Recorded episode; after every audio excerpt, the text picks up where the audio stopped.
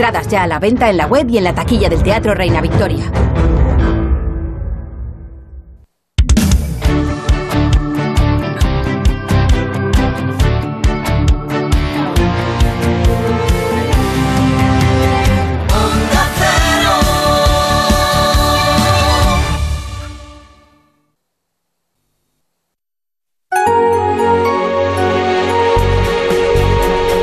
7, las 6 en Canarias. En Onda Cero, La Brújula. Rafa La Torre.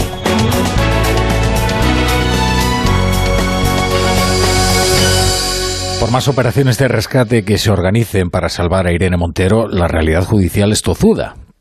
Las audiencias provinciales de Madrid, Vizcaya y Málaga se suman a las de Zaragoza y Cantabria, rechazan el criterio de la Fiscalía y respaldan las bajadas de condenas a determinados delincuentes sexuales por la ley del solo sí es sí. Esto ya se había, ya se había advertido de que ocurriría. Ya se había advertido de que, a pesar del énfasis oficialista, la orden emitida por la Fiscalía General del Estado no significaba casi nada. Ya se había advertido, a pesar del énfasis oficialista, que el Ministerio Fiscal ni dicta sentencias ni legisla.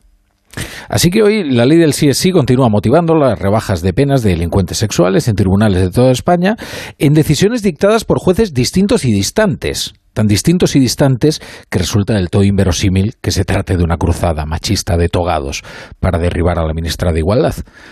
Mientras tanto, Podemos, con la inestimable ayuda de Vox y sus embestidas de cabestro, ha organizado el rescate de Montero con actos y hasta manifestaciones en su apoyo, hasta tratar de conseguir que la muy razonable crítica de su manifiesto inoperancia termine confundida con vulgares expresiones machistas, con los insultos que recibe o directamente con la violencia política.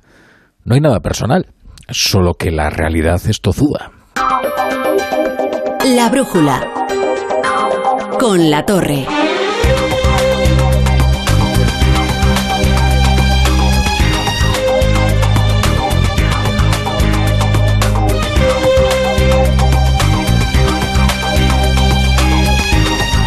Bienvenidos a la brújula en la sintonía de Onda Cero. Vamos con la actualidad del día antes de que empiece el Inglaterra-Estados Unidos, que podrán seguir aquí, en el Radio Estadio del Mundial, de Edu García. Ahora vamos a analizar en qué consisten exactamente y cuál es el alcance de las decisiones que han tomado las audiencias provinciales de Madrid, Vizcaya, Málaga, Zaragoza y Cantabria, por ahora. En lo sustancial, que tras la aprobación de la ley del CSI consideran que no les queda más remedio que apoyar las revisiones a la baja de las condenas firmes a determinados eh, delincuentes sexuales. O sea que por mucho que se obstine el fiscal general del Estado, un juez debe mantener el escrúpulo legal y en este caso la ley dice lo que dice. Más información con Eva Llamazares. Eh, Eva, buenas tardes. El criterio consensuado por los jueces de Madrid traerá consigo un caudaloso periodo de revisiones de pena a violadores. 447 condenas en tribunales de la capital esperan a ser examinadas bajo la nueva ley. 176 están revisando ya y los jueces ya han rebajado 20 condenas por ser más favorable la ley Montero. Seis presos han sido excarcelados. Frente a la Fiscalía, que opta por mantener las penas si éstas están dentro de la nueva horquilla, la Junta de Jueces Penales de la Audiencia Provincial de Madrid ha decidido que hay que aplicar inexorablemente la nueva ley en los casos en los que los hechos se castigan con una pena menor porque no hay una disposición transitoria en la reforma que limite las revisiones. Este criterio ha arrasado de 49 magistrados, 32 se han mostrado a favor de aplicar la retroactividad si la ley es más favorable al reo, como ya contemplan sentencias de Valladolid o Zaragoza, frente a ocho que apoyaban dar por válido el contenido de una disposición transitoria introducida en la reforma del Código Penal de 1995. Este último es el que mantiene la audiencia de La Rioja. Ahora, más que nunca, se espera que el Tribunal Supremo ilumine con su jurisprudencia cómo aplicar la nueva ley, aunque ha de ser caso a caso. Mientras tanto, Irene Montero ha participado en un acto institucional por el Día Internacional para la Eliminación de la Violencia contra las Mujeres. Allí, en un día como el de hoy, ha querido recordar que esta ley tiene mil madres. La ley del solo sí es sí también tiene muchas madres. Es una ley que nace de la ruptura, del silencio de las víctimas de violencias sexuales, de las calles abarrotadas por millones de mujeres protegiendo a la víctima de la manada, de decenas de juristas especialistas en atención integral a las mujeres víctimas de violencias sexuales que han participado en la elaboración de esta ley y que han puesto el cuerpo para que llegase al boletín oficial del Estado. Claro, esta ley tiene mil madres. No vaya a ser que todos ahora se vayan a desentender de la criatura. Y en esto, en esto tiene algo de razón, ¿eh? ¿Y qué dice Pedro Sánchez? Ha vuelto a remitirse al Tribunal Supremo. Ha hablado Sánchez tras ser elegido presidente de la Internacional Socialista. La Fiscalía General del Estado ya se ha pronunciado, ha unificado criterio para la aplicación de la ley, ha habido audiencias provinciales que se han posicionado en favor de una lectura, otros de otra. Bueno, como presidente del Gobierno, creo que es importante esperar a que se pronuncie también el Tribunal Supremo para que se unifique toda esa doctrina. Ya ven que tampoco es que haya dicho demasiado, ¿no? Ha llenado el tiempo con esta declaración en la que ninguna conclusión es demasiado audaz. Decía que hablaba después de haber sido elegido eh, presidente de la Internacional Socialista, en sustitución del griego Yorgos Papandreou, eh, que es verdad que la Internacional Socialista tuvo épocas más gloriosas, ¿eh? porque no es que se pueda considerar el liderazgo de Papandreou al nivel del de Billy Brandt. Eh, por algo ha quedado en el acervo el término pasoquización para designar lo peor que le puede pasar a un partido socialista, que es caer en la más absoluta irrelevancia. Bueno, ha sido una semana frenética, una semana agitadísima, una semana de incansable actividad parlamentaria, no siempre, no siempre decorosa. Eh, basta con atender a la agenda del Congreso de ayer mismo. Presupuestos, delito de sedición, eh, nuevos impuestos. Así que así terminaron a las tantas. La jornada además reveló la salud, el vigor y la fuerza de la alianza de Pedro Sánchez con Bildu, sobre todo, y con Esquerra también. Son los dos pilares parlamentarios de la legislatura. El mismo Arnaldo Tegui se jactaba hace unas horas de la dependencia que tiene de él el gobierno español. Hoy se ha referido a ello Alberto Núñez Feijó, desde Ceuta, donde el presidente del Partido Popular continúa su roadshow constitucional. Queridos amigos, hemos escuchado al líder de Bildu, al señor Otegui, decir ayer mismo que hay un cambio de época, que ahora el gobierno de España depende de los partidos que quieren marcharse de España. Al menos el señor Otegui nos ha contado la verdad. Y al menos el señor Otegui es honesto desde el punto de vista ideológico con el conjunto de la nación que desprecia. Por eso, queridos amigos, os puedo asegurar que Otegui nunca dirá de mí que mi gobierno está en sus manos. Jamás. Y hablando de Ceuta, otra cita parlamentaria de enorme interés una cita parlamentaria muy delicada. Un grupo de diputados que integran la Comisión de Interior ha podido ver este viernes una parte relevante de las grabaciones de los hechos que tuvieron lugar el 24 de junio en la frontera con Melilla. Hasta ahora solo habían visto material editado. Hoy han podido ver los brutos. Ocho horas de material, ¿eh? Recuerden que aquel asalto a la frontera terminó con terminó de una manera muy trágica, con al menos 23 inmigrantes y dos gendarmes muertos y decenas de heridos. El ministro del Interior, Fernando Grande Marlasca, comprometió su palabra a que no había muerto ninguno en suelo español. La BBC documentó que esa afirmación es mentira. Y ahora también los diputados de la Comisión de Interior. Todos los grupos han podido certificar que la estampida que se produjo en el puesto fronterizo dejó personas en suelo español y que gendarmes marroquíes entraron en ese espacio de soberanía española para llevar sus cuerpos con vida o sin vida a territorio marroquí. Ahora el PP, vistas ya las imágenes, revisado el material, no descarta pedir una comisión de investigación. Antes ha pedido más explicaciones a Marlasca por los hechos que ha podido ver su diputada Ana Vázquez. Las mentiras del señor ministro. El señor ministro dijo que no había seguido en territorio español. Hemos visto que sí. Habla de una coordinación espectacular con Marruecos, que hemos visto que no existe. Dejó abandonada la Guardia Civil. Marruecos no se comunica con las fuerzas y cuerpos de seguridad del Estado español. El, señor Marlasca dijo que hubiera unos rechazos en frontera puntuales. Bueno, pues ahora sabemos que son 470. En Onda Cero, La Brújula, Rafa La Torre.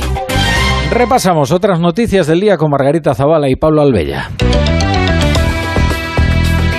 En Luxemburgo queda visto para sentencia el recurso que Carles Puigdemont presentó contra el Parlamento Europeo por retirarle la inmunidad parlamentaria. A la espera de la decisión del Tribunal General de la Unión Europea, los abogados de la Eurocámara sostienen que se ha tratado de forma correcta a Puigdemont, a pesar de que probablemente tomó posesión de su asiento de eurodiputado de forma ilegal. Mientras la defensa del expresidente catalán sostiene ahora que la reforma del delito de sedición demuestra que se trata de un caso de persecución política. Esto sabíamos que iba a ocurrir, ¿eh? que en cuanto desapareciera el Código Penal, el delito de sedición por el que fueron condenados eh, sus compañeros de aventura en el Prusés, se iba a dotar de unas herramientas jurídicas y argumentales a la defensa de alguien como Carlos Puigdemont y el abogado Boye, pues claro, las ha utilizado. Corresponsal comunitario, Jacobo de Regoyos admitiendo en público que Carlas Puigdemont pudo ocupar su escaño de manera ilegal porque nunca se recibió una notificación de la Junta Electoral Central, el letrado de la Eurocámara está dando una información muy importante sobre cómo se está reflexionando dentro de esa institución. La respuesta que dará Roberta Metzola a la carta que envió la Junta Electoral pidiendo que se retire el acta de eurodiputado al expresidente catalán y sin acta de eurodiputado la inmunidad es ociosa, pero mientras llega esa respuesta, sus abogados luchan por mantenerla y para ello utilizan todos los argumentos a su alcance, como la desaparición del delito de sedición, Gonzalo Boye asegura que se hace para facilitar la extradición y que eso demuestra a su vez la persecución política. También acusado a los responsables de la Comisión de Asuntos Jurídicos del Parlamento Europeo y al ponente del informe de inmunidad de parcialidad. Los letrados de la Eurocámara han defendido su imparcialidad y respondido que incluso si se cambian van a ser también políticos sin los cuales la institución no puede funcionar. El Estado de Derecho en España sufre un deterioro persistente ante las graves injerencias políticas en la justicia y el abuso de la figura del decreto ley como forma ordinaria de legislar. Es la principal conclusión de un informe que se ha presentado hoy y que establece el mapa de los agujeros negros de nuestra democracia parlamentaria. Estudio elaborado por la Fundación Hay Derecho y la Universidad de Murcia referido al periodo 2018-2021. Concluye que la preocupante situación del Estado de Derecho en nuestro país responde especialmente a la politización de la justicia y su impacto en la eficacia del sistema judicial. Entre las causas que señala el informe de forma específica se menciona el abuso del decreto ley, la grave situación del Consejo General del Poder Judicial o las puertas giratorias entre Política y Justicia, refiriéndose explícitamente al caso de Dolores Delgado como ministra de Justicia. Otro de los problemas que se destaca es el de legislar para la foto, como ha destacado la secretaria general de la Fundación Hay Derecho. Es que muchas de estas normas que se han sacado a golpe de titular o con precipitación, pues realmente no tienen la eficacia eh, o la efectividad que, se suponía, quizá precisamente porque se han hecho pues con mucha improvisación y, digamos sin tener ese sosiego ¿no? y esa eh, una elaboración más, más pausada. Como cada 25 de noviembre, hoy se celebra el Día Internacional de la Eliminación de la Violencia contra la Mujer. En la última década en España ha descendido el número de víctimas, pero todavía la violencia machista no está en absoluto erradicada. En nuestro país, en lo que va de año, el Ministerio de Igualdad tiene registradas 38 muertes por violencia de género, muertes que han supuesto que 26 menores eh, hayan quedado huérfanos. En el 70% de los casos, agresor y víctima eran convivientes y el 26% de los agresores se suicidó. Librada es una mujer de 74 años con una orden de alejamiento en vigor por parte de su agresor. Con ella hemos hablado y esto es parte de su testimonio. Yo vi el peligro, o sea, en segundos. Vi que me iba por mí, o sea, que me mataba, que me iba a hacer cualquier burrada. Y eso, lo, eso te, te, Vamos a ver, ese momento que tú sufres en la vida, en esa situación extrema, eso es lo que hay que ayudar a las mujeres a que lo vean. Yo creo que las puedo ayudar a que no pasen lo que a mí me ha pasado y siempre estar en alerta. Es que la palabra alerta es muy, muy importante y prepararlas en la paz para la guerra. El Reino Unido vive una jornada de paros en diferentes sectores que amenazan con colapsar el país en plenas Navidades. Por un lado, alrededor de 70.000 profesores universitarios están en huelga desde ayer y hasta el lunes, afectando aproximadamente a 150 universidades. A ellos se suman los miembros del sindicato al Royal Mail, los funcionarios de correos, que también se han puesto en huelga justo este viernes, coincidiendo con el Black Friday, uno de los días con más actividad del año en el sector de la paquetería. Por si fuera poco, los conductores de trenes amenazan con volver a paralizar la ciudad con otra huelga de ocho días para finales de diciembre y principios de enero. Y para rematar, el sindicato de enfermería ha convocado paros para los días 18 y 20 de diciembre para reclamar mejoras salariales. Y ahora vean ustedes lo que es de verdad un otoño caliente. Eso sí que es un otoño caliente. Corresponsal de Onda Cero en Londres, Celia Maza. love. Por primera vez en la historia del Reino Unido, los enfermeros del Sistema Nacional de Salud Pública han votado por ir a huelga, sumándose así al invierno del descontento en el que los docentes, los trabajadores de correos y los conductores de trenes, entre otros sectores, también han convocado protestas. Las demandas de todos las mismas, mejoras salariales ante una inflación disparada que supera el 11%.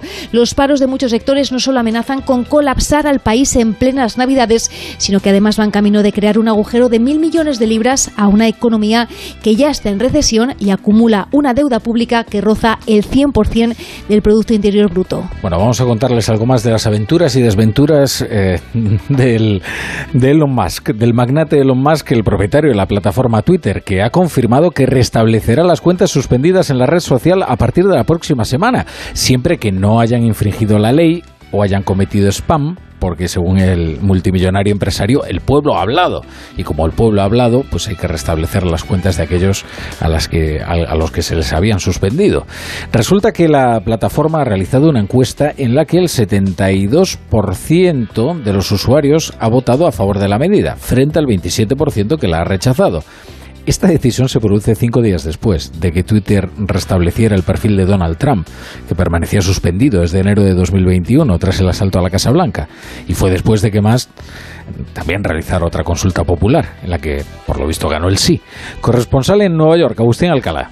Ni en el Día de Acción de Gracias, ni digeriendo el pavo, ni en Black Friday, Elon Musk ha descansado y ha tenido nuevas ideas como el crear un sistema de colores para verificar las cuentas. A partir de la semana próxima, las cuentas de empresas tendrán un signo de autenticidad que será dorado, el gris será el color de los gobiernos y el resto, usuarios desconocidos, famosos, deportistas y celebridades, lo tendrán azul. Su idea más controvertida y que ya ha provocado acusaciones de que aumentarán las fake news, los mensajes de odio, el supremacismo blanco y la vuelta a Twitter de personajes indeseables y peligrosos ha sido que restablece las cuentas suspendidas en la red social del pajarito, basándose en una poco científica encuesta en la que, según Musk, el 70% de los participantes en el sondeo quiere que los malos regresen a la plataforma. La brújula con la torre. Los días Black Friday son así. especiales. Con Costa son así.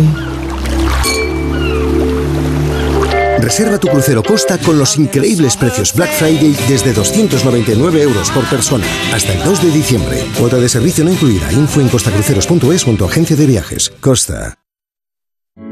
Entonces dices que estos sensores detectan si alguien intenta entrar. Claro. Y cubren todas las puertas y ventanas. Así que tranquilo. Su despacho y todas las cosas que le importan también están protegidas. Si alguien intentara entrar, podemos verificarlo con las imágenes al momento y si detectamos un problema real, avisamos nosotros mismos a la policía.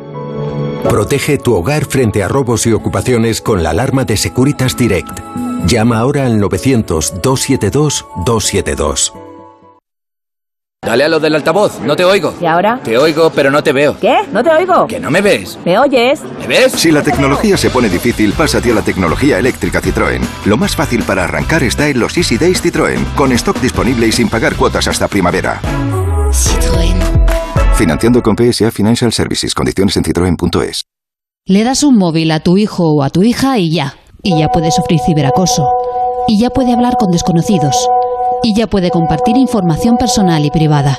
Un móvil es más que un móvil. Descarga la guía que no viene con el móvil de la Agencia Española de Protección de Datos y UNICEF para enseñar a tu hijo o a tu hija a hacer un buen uso de él. Con la colaboración de Fundación A3 Media.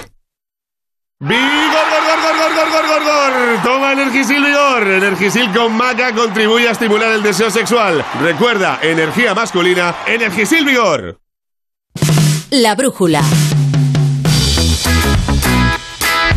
Bueno, vamos a conocer toda la información del, del Mundial con Alberto Fernández. ¿Qué tal, Alberto? Hola, Rafa, ¿qué tal? Muy buenas. Bueno, oye, Ecuador ha resistido, ¿eh? ha resistido. A Países Bajos. Sí, sí, y tenemos pichichi, ¿eh? El partido que ha terminado hace unos minutitos, ese empate a uno entre Países Bajos y Ecuador. Y los goleadores son los de la primera jornada, porque ha marcado Cody Gapco en, en Holanda, Países Bajos, mejor dicho. Marcó en la primera jornada y ha marcado Ener Valencia ese empate a uno que ya metió dos el primer día a Qatar y efectivamente se coloca ahí con tres golitos en, en la tabla de, del máximo goleador. Antes hemos tenido, esta mañana al mediodía, ha perdido Gales, eh, la Gales de Gareth Bale, que fíjate, este era el partido más asequible del grupo contra Irán. Bueno, pues ha caído 0 a 2, además en los últimos minutos con el portero expulsado. Y Qatar, la anfitriona, se la ha vuelto a pegar. Ah, es que- Rafa, el nivel de Qatar evidentemente no es el que... Han tenido que organizar un mundial para jugarlo. Si Correcto. chico, no. Ha perdido Tira Qatar más. 1 a 3 contra Senegal, que ha jugado muy bien, a pesar de que no tiene a su estrella Sadio Mané.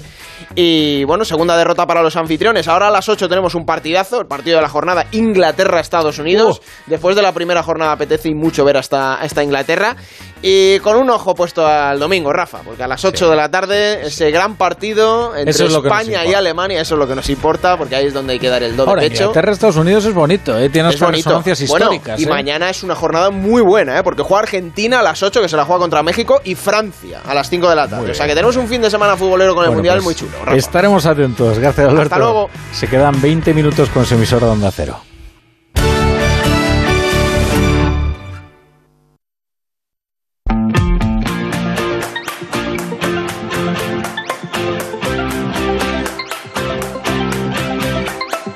La Brújula de Madrid.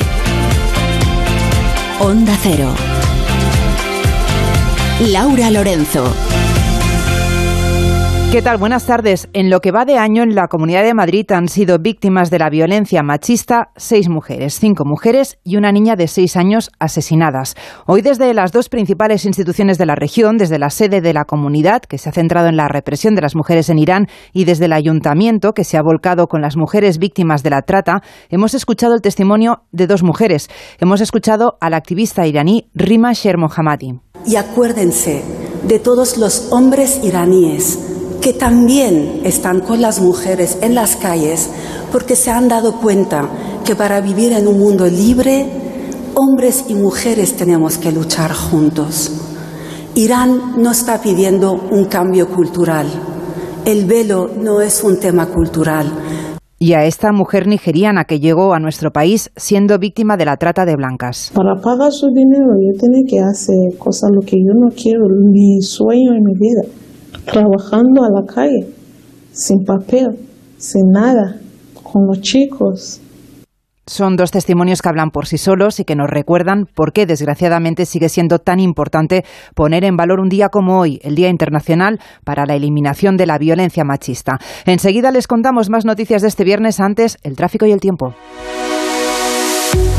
ESCP, la escuela de negocios más internacional con seis campus propios en Europa y tres sedes en Madrid, te ofrece la información del tráfico. ¿Cómo se circula en las carreteras de la región? DGT Lucía Andújar, buenas tardes. Muy buenas tardes. Hasta ahora estamos pendientes de un accidente de entrada a la Comunidad de Madrid por la 42 a su paso por Parla. Al margen de esto encontramos complicaciones de salida en la A2 en Alcalá de Henares, en la A3 en Rivas y ya en ambas direcciones en la 1 en Alcobendas, en A4 en Pinto, en la A6 muy complicado el tramo del plantío. Al margen de esto van a encontrar tráfico lento en la M40 en Coslada dirección A3 o en la M50 en Alcorcón dirección a la 42 y en Bajada Honda y Las Rozas en dirección a la A6. Les pedimos mucha precaución en estas vías. Esas complicaciones en la, en la A2 son debidas a un accidente de tráfico en el que se han visto implicados tres turismos. Un hombre de 78 años es el herido más grave que ha quedado atrapado en uno de los vehículos y ha sido trasladado al 12 de octubre. ESCP Business School es la escuela de negocios más internacional con seis campus en Europa y tres sedes en Madrid. Pero, ¿sabes cómo se pronuncia ESCP en cada uno de ellos? ESCP. ESCP. ESCP. ESCP. ESCP. La escuela de negocios más internacional. ESCP. It all starts here. Más información en somosescp.com. BP nos ofrece el tiempo y como te mereces más sin más, puedes seguir ahorrando hasta 40 céntimos por litro en cada repostaje con tu tarjeta Mi BP. Incluye bonificación del gobierno y es válido en Península y Baleares. Consulta condiciones en mibp.es. El tiempo estable del que hemos disfrutado este viernes se repetirá durante todo el fin de semana. Nos esperan dos jornadas con predominio del sol, pero con unas temperaturas mínimas muy frías que descienden hasta los 2 grados, mientras que las máximas durante todo el fin de semana no pasarán de los 14. En BP creemos que te mereces más sin más. Por eso, con el programa Mi BP, ahorra hasta 40 céntimos por litro en cada repostaje y disfruta de muchas más ventajas cada vez que utilizas tu tarjeta Mi BP. Vive el viaje de tu vida con BP. Válido en Península y Baleares. Incluye la bonificación del gobierno. Consulta condiciones en mibp.es. La Brújula de Madrid. Laura Lorenzo. Los tribunales madrileños ya han rebajado una veintena de condenas de abusos sexuales cumpliendo con la aplicación de la ley del solo sí es sí que ha permitido excarcelar a seis personas. A esto se suma la decisión que hemos conocido hoy por parte de la Audiencia Provincial que optará por seguir aplicando la decisión más favorable al reo, Eva Llamazares. De 49 jueces de lo penal de Madrid, 32 se han mostrado a favor de revisar a la baja las sentencias firmes por abuso o violación cuando la nueva ley de Irene Montero castigue los hechos con una pena menor. Ocho han votado en contra y nueve se han abstenido. De esta forma, la Junta de los Magistrados de las 15 secciones penales de la Audiencia Provincial han fijado como guía, no como norma vinculante, un criterio común que no seguirá en la mayoría de los casos el criterio fiscal. La mayoría de la Junta se ha inclinado por la opción de no considerar válido el criterio que aplican, por ejemplo, los jueces de La Rioja, acogiéndose a la disposición que se incluyó en 1995. De esta manera se espera un torrente de revisiones de sentencias firmes a violadores en Madrid. En la capital hay 447 causas por abusos o violación con ingresos en prisión que pueden ser revisadas y ya hay 20 sentencias modificadas a la baja. En seis casos, el beneficiado por la nueva ley ha salido de prisión. De madrugada ha finalizado la votación de todas las enmiendas al articulado de los presupuestos y ha sido también de madrugada que se ha dado luz verde a la aprobación de un nuevo impuesto de patrimonio que para la presidenta Isabel Díaz Ayuso acabará perjudicando a Madrid y lo peor, dice, terminará por ahuyentar a posibles inversores, Pachilinaza. Para Díaz Ayuso ese impuesto, patrimonio 2, patrimonio bis lo llama, es un ataque directo para Madrid, perjudicará gravemente, augura, la economía de la región con menos empresas y menos crecimiento. La Puerta del Sol se compromete no se va a quedar parada. Y vamos a utilizar todos los instrumentos a nuestro alcance y en el momento en el que entre en vigor esta nueva ley, la recurriremos en los tribunales. Y no vamos a tolerar que Sánchez y sus socios retuerzan el ordenamiento jurídico para arruinar a Madrid. Con nocturnidad también y como una violación al Estado de Derecho califica la presidenta madrileña la aprobación de la eliminación del delito de sedición, una traición constitucional, dice, mientras se permite, por otro error del gobierno Sánchez, que salgan a la calle violadores condenados. Son las 7 y 26, una pausa y les contamos más cosas de Madrid. En la ganadería Organic producimos la mejor carne del mundo. Hacemos cría ecológica de las razas Angus y Wayu, 100% sostenible. Nuestra carne es extremadamente tierna y jugosa. Va del campo a tu casa, sin intermediarios, a un precio justo. Si pruebas Organic, solo comerás Organic. Nosotros te la llevamos gratis a tu casa. Haz tu pedido en el 910-2010, 910-2010 o carneorganic.com. Organic, la mejor carne del mundo.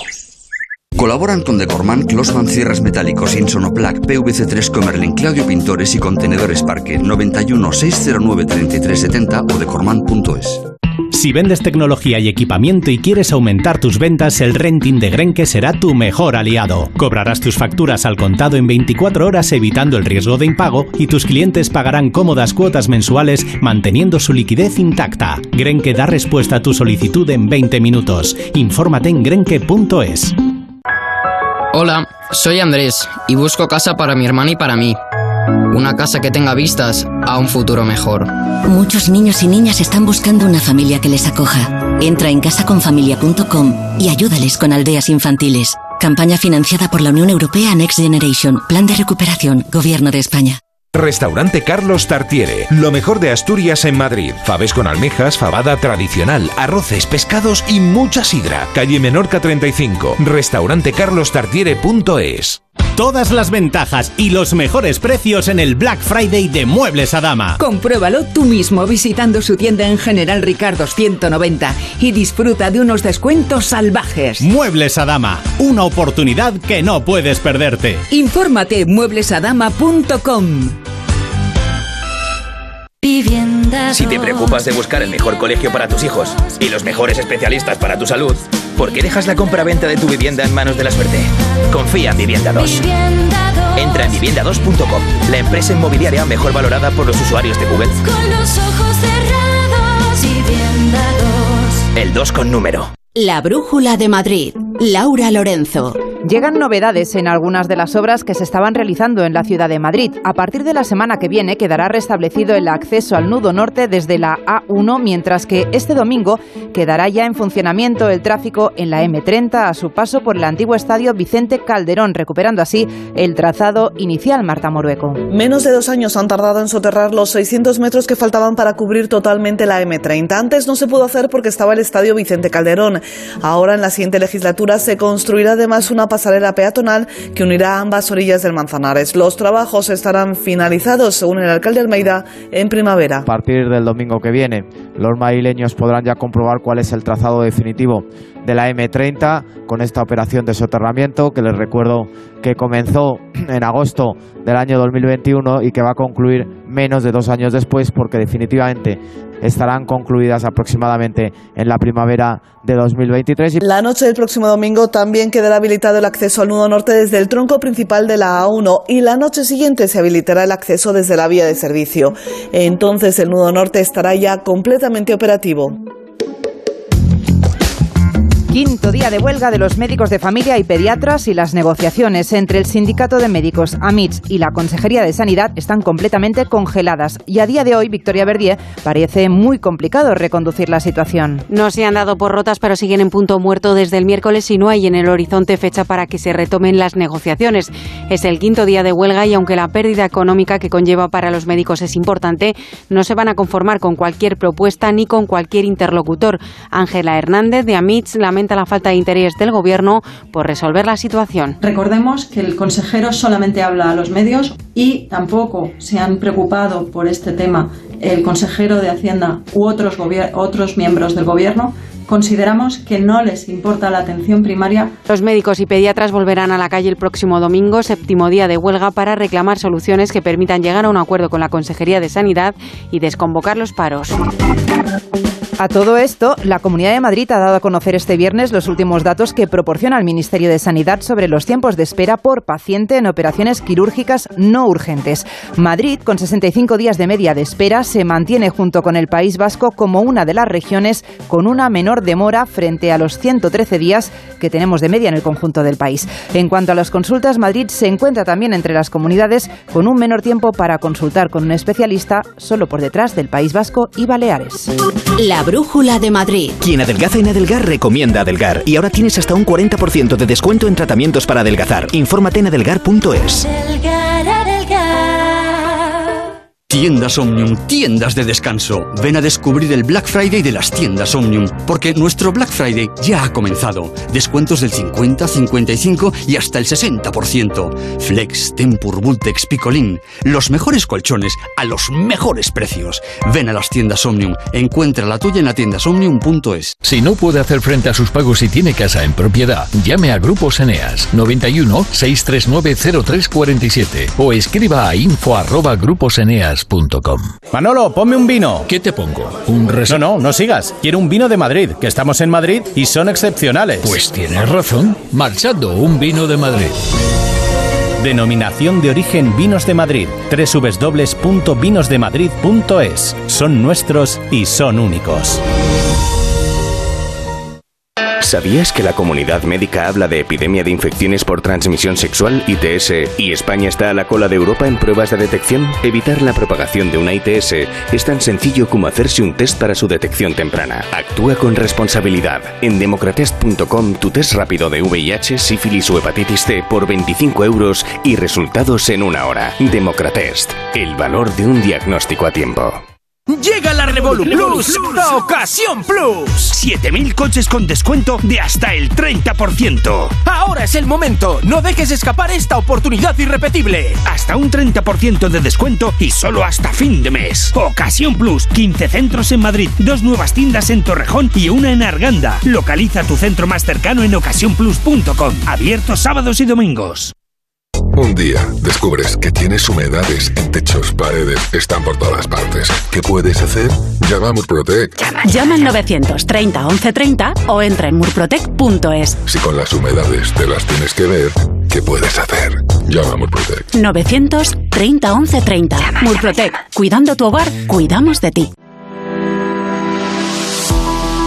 Otras noticias que nos deja este viernes, la ciudad de Madrid tiene los valores más bajos de dióxido de nitrógeno de la historia. Es la cifra más baja registrada hasta la fecha y de seguir así esto permitirá a la capital cumplir este año con la Directiva Europea de Calidad del Aire. El delegado de Medio Ambiente y Movilidad, Borja Caravante, espera que la Comisión Europea tenga en cuenta que ahora sí se tienen los mejores datos de calidad del aire. El Hospital de la Paz ha realizado con éxito el segundo trasplante multivisceral infantil en asistolia del mundo. Se trata de Javier, un niño de tres años a quien se le ha realizado un trasplante de estómago, de intestino delgado, de parte del colon, hígado y páncreas. Javier pesaba 6 kilos escasos y ahora se encuentra perfectamente. La Comunidad de Madrid pone en marcha la campaña Calor Seguro para concienciar de los peligros del uso inapropiado de chimeneas, estufas o braseros. Son muchas veces los causantes de fuegos accidentales o emanaciones de monóxido de carbono en los hogares que pueden terminar provocando graves intoxicaciones. Además, la subida del precio de la luz y el gas hacen que muchas personas opten por sistemas alternativos. Y la estación de metro de Sol estará cerrada este viernes desde las 6 de la tarde hasta las 10 de la noche. Este cierre se repetirá mañana sábado a la misma hora. Con el encendido de las luces de Navidad y la celebración este fin de semana del Black Friday, se trata de evitar grandes aglomeraciones de gente. Se ha reforzado el servicio de metro estos días un 50%.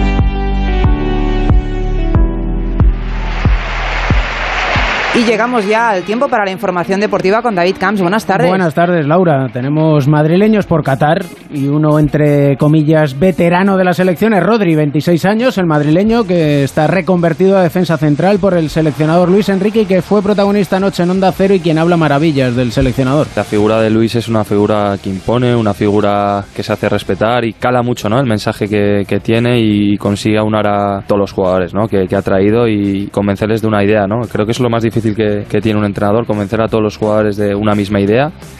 Que se lo digan a Simeone, no parece que cale su mensaje en uno de sus jugadores, el portugués Joao Félix. En el primer partido del combinado luso, Joao Félix estuvo bien, uno de los destacados, y en Qatar está Simeone y ha atendido a nuestro compañero Rafa Fernández. Palabras en exclusiva del Cholo en Onda Cero. Y feliz por el debut de Joao, me imagino, ¿no? Sí, Joao muy bien, la verdad que hizo lo que esperábamos, es un torneo ideal para él, cortito, donde se ve la belleza, donde se ve la velocidad, donde se ve y te enamoran jugadores como él, ha jugado con mucha personalidad, ha jugado eh, jugando en consecuencia de lo que el equipo necesitaba y ha participado en los tres goles. Y escuchando a Simeone se entiende que surjan informaciones que apuntan al adiós de Joao Félix al Atlético de Madrid cuando acabe el Mundial. El futbolista ha pedido salir y su representante le busca equipo con el beneplácito del Atlético. Culebrón Inverland, invernal, debutante en un mundial, el madridista Vinicius. Que es mi primer partido en mundial, pero estoy muy contento con, con mi partido y, y, haber ganado la, la, primera partida del mundial es siempre muy complicado y, y tenemos que seguir así. Hemos vencido la, la primera final de siete. ¿Y qué nos ha deparado el día en Qatar? Alfredo Martínez, buenas tardes. Buenas tardes, David. Hoy completamos la sexta jornada de este Campeonato del Mundo de Fútbol con tres partidos ya disputados. Cales caía contra todo pronóstico frente a Irán por 0 a 2. En el grupo Se juega dentro de unos instantes el partido entre Estados Unidos e Inglaterra. Ojo que los ingleses podrían clasificarse ya en caso de conseguir la victoria. Estados Unidos más exigido. Y en el grupo A, en un partido arbitrado por Mateo Laoz, los cataríes caían ante Senegal por un contundente 3 a 1 y no hace mucho que acaba de finalizar el partido entre Ecuador y Holanda. Empate a uno, con cuatro puntos. Ecuador y Holanda tienen todas las opciones de clasificarse. Qatar ya está eliminada. Hay vida más allá del Mundial, el baloncesto y la Euroliga, con la quinta victoria consecutiva del Real Madrid en Europa. Anoche ante el Partizan 105-97, por momentos una locura de partido, precioso para el espectador, sufrido para el entrenador. Chus por momentos el partido ha parecido que, era un partido de este-oeste de la NBA. Ha habido un, un run total.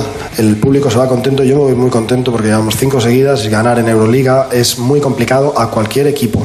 Y Laura, hay liga en segunda división. El domingo juega el Leganés, lo hará ante el Granada. Pues que tenga mucha suerte el Leganés. Buen fin de semana. Buen fin de semana. En la ganadería Organic producimos la mejor carne del mundo. Hacemos cría ecológica de las razas Angus y Wayu, 100% sostenible. Nuestra carne es extremadamente tierna y jugosa. Va del campo a tu casa, sin intermediarios, a un precio justo. Si pruebas Organic, solo comerás Organic. Nosotros te la llevamos gratis a tu casa. Haz tu pedido en el 910-2010, 910-2010 o carneorganic.com. Organic, la mejor carne del mundo. Decimos que un día es especial cuando se cumple un deseo, cuando una ilusión se hace realidad. Por eso en Audi Retail Madrid te ayudamos a cumplir tus ilusiones, ahora con unidades Q7, Q8 y e-tron de la gama Super Premium de Audi en unas condiciones especiales hasta el 15 de diciembre. Consulta disponibilidad en audirailmadrid.es o en nuestras instalaciones Audi Selection Plus de CEA Bermúdez 30, Avenida de Burgos 89 y Audi Center Madrid Las Rozas. Audi Retail Madrid, a la vanguardia del servicio. Thank you.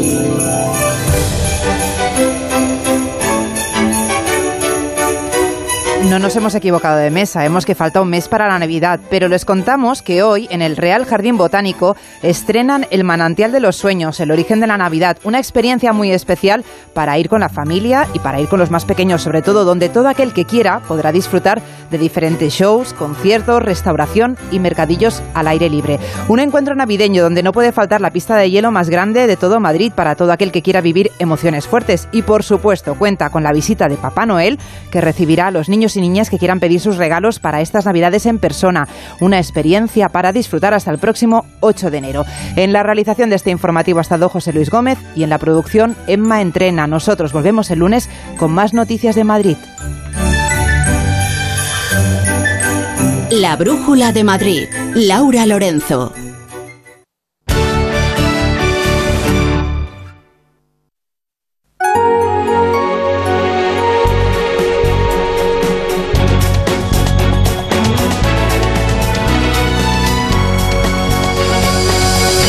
Las 8 menos 20, las 7 menos 20 en Canarias, esto es la brújula y estas son las noticias que tienen que conocer a esta hora para estar bien informados. Las audiencias provinciales de Madrid, Vizcaya, Granada y Málaga van a permitir que se revisen a la baja las condenas en virtud de la aplicación de la ley solo si es sí, a pesar de la petición de la Fiscalía General del Estado, una ley que ya ha beneficiado a 36 condenados, 10 han sido excarcelados. Pedro Sánchez ha insistido en que es necesario esperar a lo que decida el Tribunal Supremo sobre esta ley para poder unificar criterios en toda España. Alberto Núñez Feijóo ha atacado al presidente del Gobierno por soportar que Arnaldo Tegui, de Bildu, se pavonee presumiendo de que el Ejecutivo está en sus manos. Los diputados del Congreso han podido ver de forma íntegra las grabaciones del salto a la valla en Melilla el 24 de junio. PP y Ciudadanos no descartan apoyar una comisión de investigación porque entienden que Marlasca ha mentido. Para Unidas Podemos y Bildu confirman que hubo devoluciones en caliente. El Tribunal General de la Unión Europea analiza si Carles Puigdemont eh, puede mantener la inmunidad que obtuvo como europarlamentario. El abogado del eh, Parlamento ha dicho que hoy que el expresidente catalán pudo acceder a su escaño de forma ilegal al no cumplir los requisitos exigidos por España. Hoy es el Día Mundial contra la Violencia de Género. En lo que va de año han muerto 38 mujeres, la mayoría entre 20 y 60 años. El 60% vivía con su agresor y más de la mitad había denunciado. Dejaron 26 huérfanos. El 26% de los agresores se suicidó. Hasta ahora se celebran manifestaciones en toda España. Nueve meses después de comenzar la guerra en Ucrania, Vladimir Putin ha tenido su primera reunión con las madres y las mujeres de los soldados rusos que están en el frente. Dice que está en deuda con ellas. El secretario general de la OTAN, por su parte, ha reiterado que están trabajando para que Ucrania forme parte de la alianza. La cantante colombiana Shakira ha criticado en un comunicado los métodos de Hacienda por no tener en cuenta, dice, cuál es el modo de vida de los artistas cuya carrera se desarrolla a nivel internacional. Acusa a la agencia tributaria de no dudar en dañar su prestigio para utilizarla con fines ejemplarizantes. Comienza la campaña del Black Friday con eh, muchas expectativas por, para el sector del comercio tras un comienzo de temporada muy complicado por las altas temperaturas que ha retrasado la compra de prendas de otoño-invierno. El 72% de los españoles tiene previsto realizar compras como adelanto de las Navidades. La brújula con la torre. La actualidad económica no descansa, así que escuchen esta brújula de la economía en versión de bolsillo que les ofrece Ignacio Rodríguez Burgos. ¿Qué tal, Ignacio? Buenas tardes. Saludos, buenas tardes, Rafa. En la economía también hay sorpresas positivas. En macroeconomía son tan escasas como los diamantes de Kimberly, por eso se valoran más. Alemania es la protagonista de este viernes, pues en el tercer trimestre su economía creció un 0,4% más de lo esperado y supone un repunte respecto al trimestre anterior. De esta forma, Alemania regatea la crisis mejor que sus jugadores en el Mundial de Qatar. El hecho de que le vaya bien a Alemania es un aliciente para que le vaya bien a toda Europa. Aquí la alarma la daban los gestores administrativos que alertan de que 700.000 pequeñas y medianas empresas presentan problemas de liquidez. En muchos casos, las dificultades de solvencia se arrastran desde la pandemia. Por eso es determinante que haya una buena campaña navideña. El Black Friday abre la puerta a la gran temporada de consumo. Hostelería será el sector que mejor aproveche la temporada según varios informes. En cambio, desde la Confederación de Comercio hay preocupación por el sector de la moda y de los complementos. Entre tanto, la bolsa bate la barrera de los 8.400 puntos en la mejor racha semanal desde hace año y medio, pero lo que no es una racha, Rafa, sino ya una constante, es el aumento de la nómina de las pensiones. El gasto en pensiones en nuestro país sube más del 4,5% y para noviembre la Seguridad Social deberá abonar más de 21.000 millones de euros en un solo mes porque se junta también la extra de Navidad. Ay, ay, la extra de Navidad que estamos todos esperando. Muchas gracias, Ignacio. Ahora les vamos a contar algo interesante. La brújula.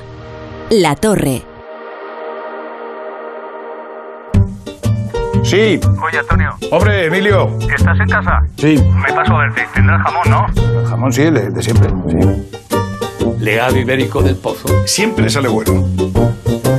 Qué, qué- qué maravilla. O sea, ¿cómo, apetece un bocata de, de legado ibérico? Mejor eh, que sean dos, ¿no? Que sean dos, sí.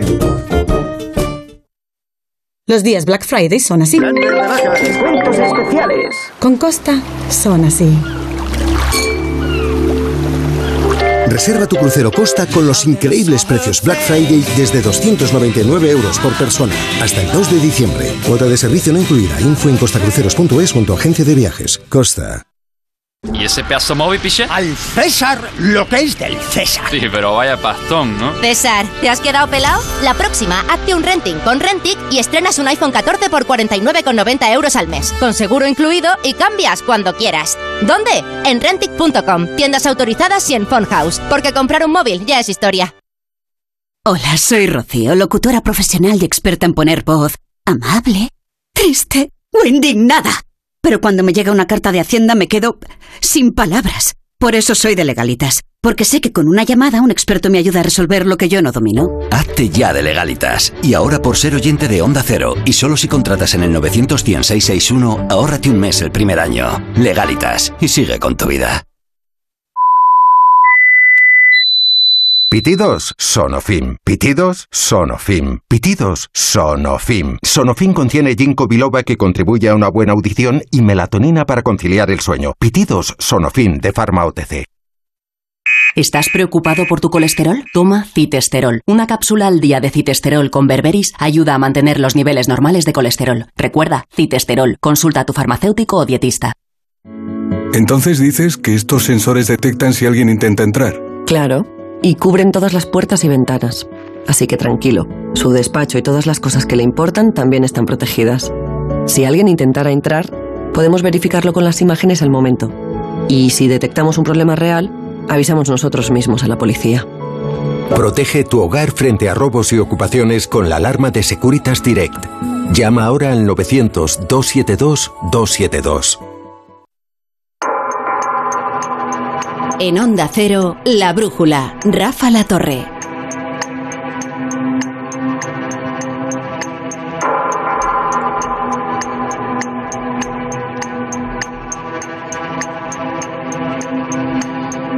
Cuatro mujeres, esposas y viudos y viudas de yihadistas del Estado Islámico serán repatriadas a España junto a sus hijos en las próximas semanas.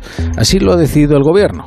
Al fin, habría que decir porque es una repatriación que llevan exigiendo estas mujeres desde 2019, el año en el que fueron internadas en los campos de prisioneros eh, para yihadistas ubicados al noreste de, Siria, bajo el control de las milicias kurdas. Tres de ellas son españolas y la cuarta es de origen marroquí, viuda de un iraní nacionalizado en España cuyo paradero se desconoce después de que se escapara en 2020 del campo de prisioneros.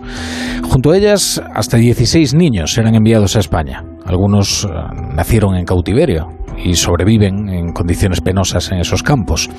El objetivo es que estén de vuelta antes de fin de año. Una vez en España, las mujeres deberán comparecer ante la Audiencia Nacional acusadas de colaborar con la organización terrorista Brigada Al-Ándalus. Podrían recibir una pena de hasta cinco años de cárcel. Nos cuenta los detalles en Mantrena. Luna Fernández, Yolanda Martínez, Loumna Fares y Loumna Meludi, la más mayor de 40 años, la más joven de tan solo 28, esposas y viudas de yihadistas que llevaban encerradas en estos campos de prisioneros algo más de tres años. Con 13 menores a su cargo pedían volver a su país, a España. No ha sido hasta esta semana cuando el gobierno ha afirmado que llevará a cabo la repatriación de estas cuatro mujeres y un total de 16 niños, la más pequeña nacida allí en cautiverio de tan solo tres. Es que yo no he venido con mi decisión. Engañada. Yo no sabía nada, yo iba a ir a Turquía. Yo no estoy a favor de la Llegaron a Siria engañadas, tal y como explica Luna al periódico El País. Por amor se convirtieron al Islam y por amor viajaron junto a sus maridos, pero el destino al que se enfrentaron, dicen, no era el que se esperaban. Tuvieron que acostumbrarse a vivir en condiciones precarias en un país en guerra donde en cualquier momento una bomba podía estallar en su casa. El avión venía y ¡bum! al lado de nuestra casa. Mueren niños, mueren mujeres. Una vez aquí deberán comparecer ante la justicia española. Se las vincula con la célula yihadista Brigada Al-Ándalus a la que presuntamente pertenecían sus maridos. Un delito que castiga hasta con cinco años de prisión, aunque ellas defienden su inocencia. ¿Pensar en la cárcel? No, no lo puedes pensar porque yo no he hecho nada. O sea, si realmente la ley de España juzga con claridad, ¿por qué voy a estar en la prisión? Es imposible estar en la prisión. Para una mujer que ha estado en su casa cuidando a sus hijos y sufrimos y, y, cuidando, mucho, mucho y sufriendo todos los días, sufriendo. La última decisión de España de repatriar a estas mujeres y sus hijos viene dada después de que la mayoría de países de la Unión Europea lo hicieran parcialmente y de que el Parlamento Europeo expresara su preocupación ante la situación humanitaria, sanitaria y de seguridad en los campamentos al noreste de Siria.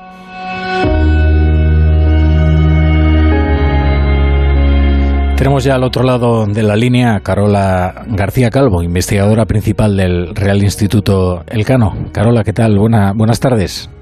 Hola, buenas tardes. Encantado de saludarles. Eh, ¿Cómo es posible que, que estas mujeres eh, terminaran allí? Dicen ellas, es que fue por amor, estábamos engañadas. Hay, hay un caso tan llamativo, por ejemplo, como el de Yolanda, ¿no? Eh, de una familia española, de un barrio acomodado, que terminó radicalizada y, y en manos del Estado Islámico en Siria. ¿Cómo es posible ese proceso?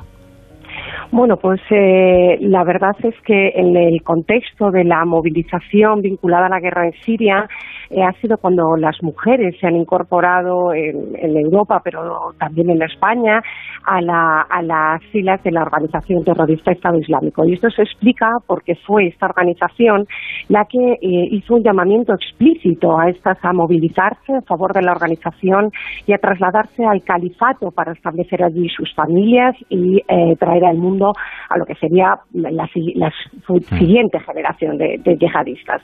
Y los perfiles de las mujeres que respondieron a este llamamiento, que se vieron atraídas por el proyecto que les ofrecía, como digo, esta organización terrorista, pues es muy diverso. Tenemos eh, mujeres que tenían un, origen ya eh, vinculado a la religión y cultura islámica, pero también otras, como es el caso que, que has mencionado, que son conversas, eh, que se, en un momento de su adolescencia o juventud se convirtieron a esta religión y sufrieron un proceso de radicalización. Lo mismo podemos hablar en cuanto a, digamos, a las características eh, socioeconómicas, ¿no? O a la, o a la formación. Eh, la verdad es que, es que en este sentido tenemos que hablar de diversidad. Eh, ha sido un grupo muy diverso, no es un bloque en absoluto monolítico. Y supongo que la vida en el califato que, que, encontraron debió de ser pavorosa, ¿no? Con ese rigorismo moral y también esa persecución, ¿no? De la policía moral en, en Raqqa y en lugares que terminaron siendo pura opresión, ¿no? Pues efectivamente, eh, claro, hay que entender que a estas mujeres, a través de la propaganda que diseminaba el Estado Islámico para su captación, radicalización y reclutamiento, se les vendía eh, otra cosa, se les vendía una vida idílica en el califato, donde la ley eh, de Dios era la que imperaba y esto iba acorde ¿no? con, con su ideología y donde podían realmente realizarse como mujeres musulmanas. Y, y, y, lo que sí que quiero clarificar es que una visión tergiversada ¿no? de, de, de, del credo islámico. Estamos hablando que lo que se les eh, facilitaba era una ideología, que es la del salafismo yihadista, que eh, bueno pues eh, justifica el, el, el, uso de la violencia para la consecución de objetivos políticos y religiosos. O sea, no estamos hablando de la religión que practica la gran mayoría de los de los musulmanes, por supuesto. Entonces, en este sentido, como digo, se les vendía un, un proyecto de vida, eh, se les decía que iban a, a, un territorio donde la vida era feliz, ¿no? Eh, casi como un, cuento de Disney. Estamos hablando de mujeres muy jóvenes en, en el momento de, de su radicalización. Pero lo que se encontró encontraban allí efectivamente pues era una guerra, una organización terrorista con un, con un eh, mandato muy estricto sobre cómo deben vivir las mujeres en, bajo la ley de la Sharia y eso eh, bueno pues comprende desde la segregación por sexos y donde la mujer tiene un papel pues muy doméstico, muy vinculado al, al, rol de esposa y madre, pero este rol no debemos minusvalorarlo tampoco. Eh, y eh, bueno, pues en unas condiciones durísimas que van a peor a medida que la acción de la coalición internacional contra el Estado Islámico iba derrotando al, al, al, Estado Islámico sobre el terreno ¿no? y recuperando el terreno que una vez eh, llegó a, a formar parte del califato. Claro, es que luego viene la siguiente parte, ¿no? Que no es la liberación, sino terminar en un campo para yihadistas ahí internadas y supongo que también en condiciones bastante penosas, ¿no?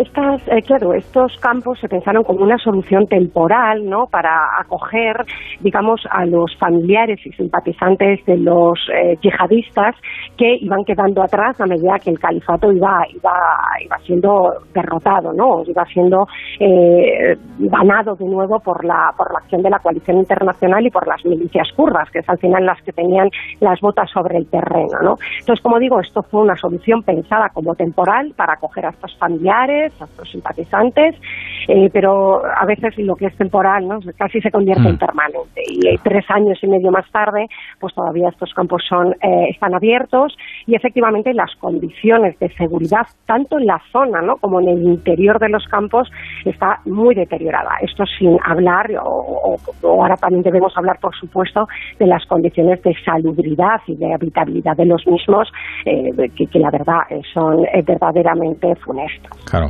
¿Y, por qué España ha tardado tanto en repatriar a, gente de los campamentos sirios? Entiendo que hay una razón de seguridad, no, de prevención por parte de por parte de España.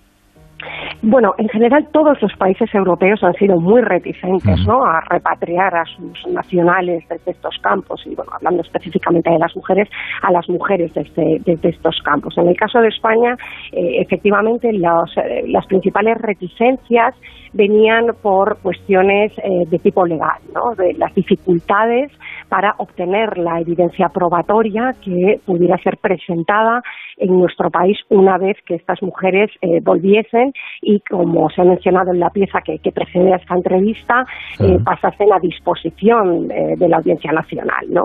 Entonces, en este sentido, el celo probatorio, ¿no? la capacidad de recoger evidencia que pudiera ser judicializada con las garantías que requiere el sistema español, eh, bueno, pues ha hecho que, la repatriación de estas mujeres se haya alargado o prolongado en el tiempo. Pero lo cierto es que ya antes del verano, eh, bueno, pues la presión internacional empezó a ser muy intensa, los llamamientos de organismos de la gobernanza global, de la ONU, de derechos humanos y también de Estados Unidos, ¿no? que, también ha instado reiteradamente a repatriar, bueno, pues ha hecho que, la situación empezase a cambiar, pues en primero algunos vecinos nuestros europeos como Francia o Alemania que iniciase eh, procesos de repatriación y finalmente España ha dado el paso en este momento, cuando ha considerado que las condiciones eran las adecuadas para proceder en este sentido.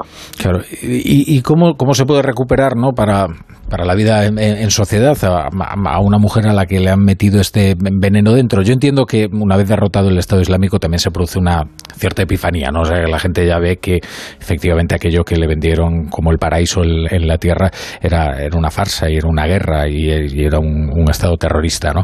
Pero, pero claro, ¿cómo, cómo estirpar ¿no? Esa, ese radicalismo ¿no? que, que, que en sus cabezas? Sí, claro. Bueno, esto es una cuestión eh, compleja y sí me gustaría puntualizar que en el caso de las mujeres españolas, como decía antes, eh, estas, una vez que lleguen a España, dado que hay una orden de detención internacional cursada por la Audiencia Nacional contra ellas, tendrán que pasar inmediatamente a disposición judicial. Será el juez de la Audiencia de la Audiencia Nacional, perdón, quien decida, eh, ¿no? Que, cuáles son los pasos, los siguientes pasos a, dar.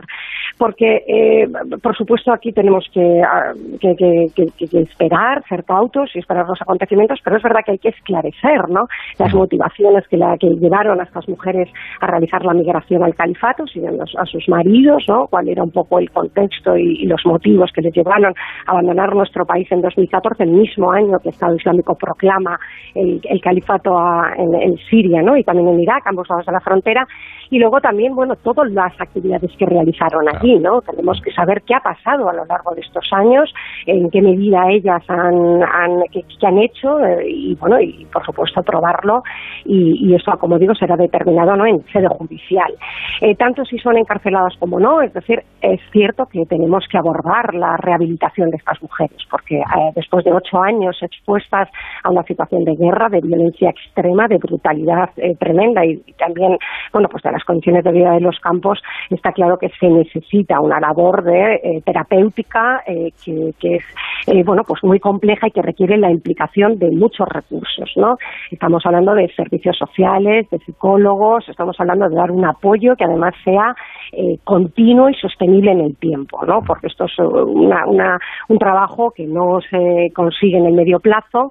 Y bueno, lo cierto es que en estos años, y a raíz de la experiencia compartida de los Estados europeos, bueno, pues ya tenemos algunas lecciones aprendidas y sabemos algo más de lo que sabíamos en el año 2014, 2015, que es cuando se produce la primera oleada de retorno, y también, eh, bueno, pues tanto como digo, los servicios penitenciarios como en el ámbito local, pues existen herramientas que se han ido desarrollando eh, para, para el tratamiento adecuado de estas, de estas personas. Pero es verdad, y eso hay que también señalarlo, que esto es un trabajo que todavía está en proceso y se está desarrollando, ¿no?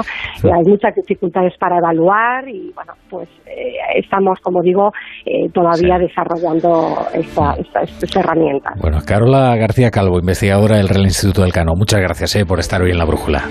Muchísimas gracias y un saludo a toda la audiencia. Les dejamos ahora a ustedes con el fútbol, con el Radio Estadio de Edu García. Regresa a la brújula a las 10.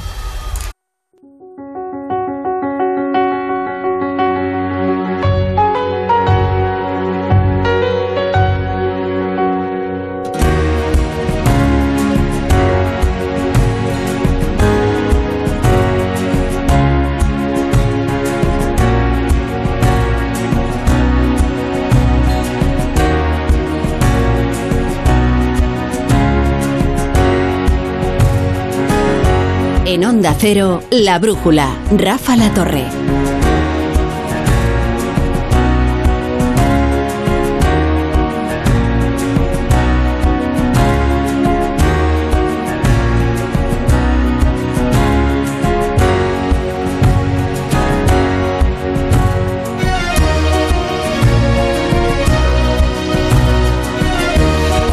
Pasadas las 10, las 9 en Canarias, vamos a recoger los pedazos del día aquí en la brújula y se los ordenamos en la tertulia.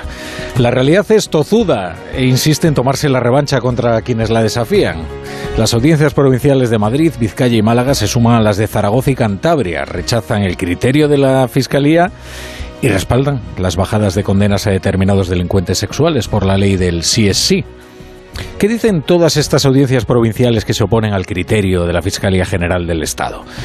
En lo sustancial, que tras la aprobación de la ley del solo sí es sí, consideran que no les queda más remedio que apoyar las revisiones a la baja de las condenas a, firmes a, determinados delincuentes sexuales. O sea que, por mucho que se obstine el fiscal general del Estado, un juez debe mantener el escrúpulo legal y en este caso la ley dice lo que dice. Son jueces distintos y distantes, tan distintos y distantes que resulta del todo imposible que se hayan organizado un comando de togados machistas para sabotear el Ministerio de Igualdad.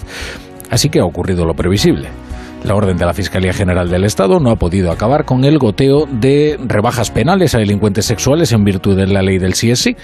Leo en Europa Press que son ya 36 los beneficiarios de un alivio en sus penas gracias a una ley de elaboración deficiente. La realidad es tozuda e insiste en arruinarle a Podemos su operación para rehabilitar políticamente a Irene Montero.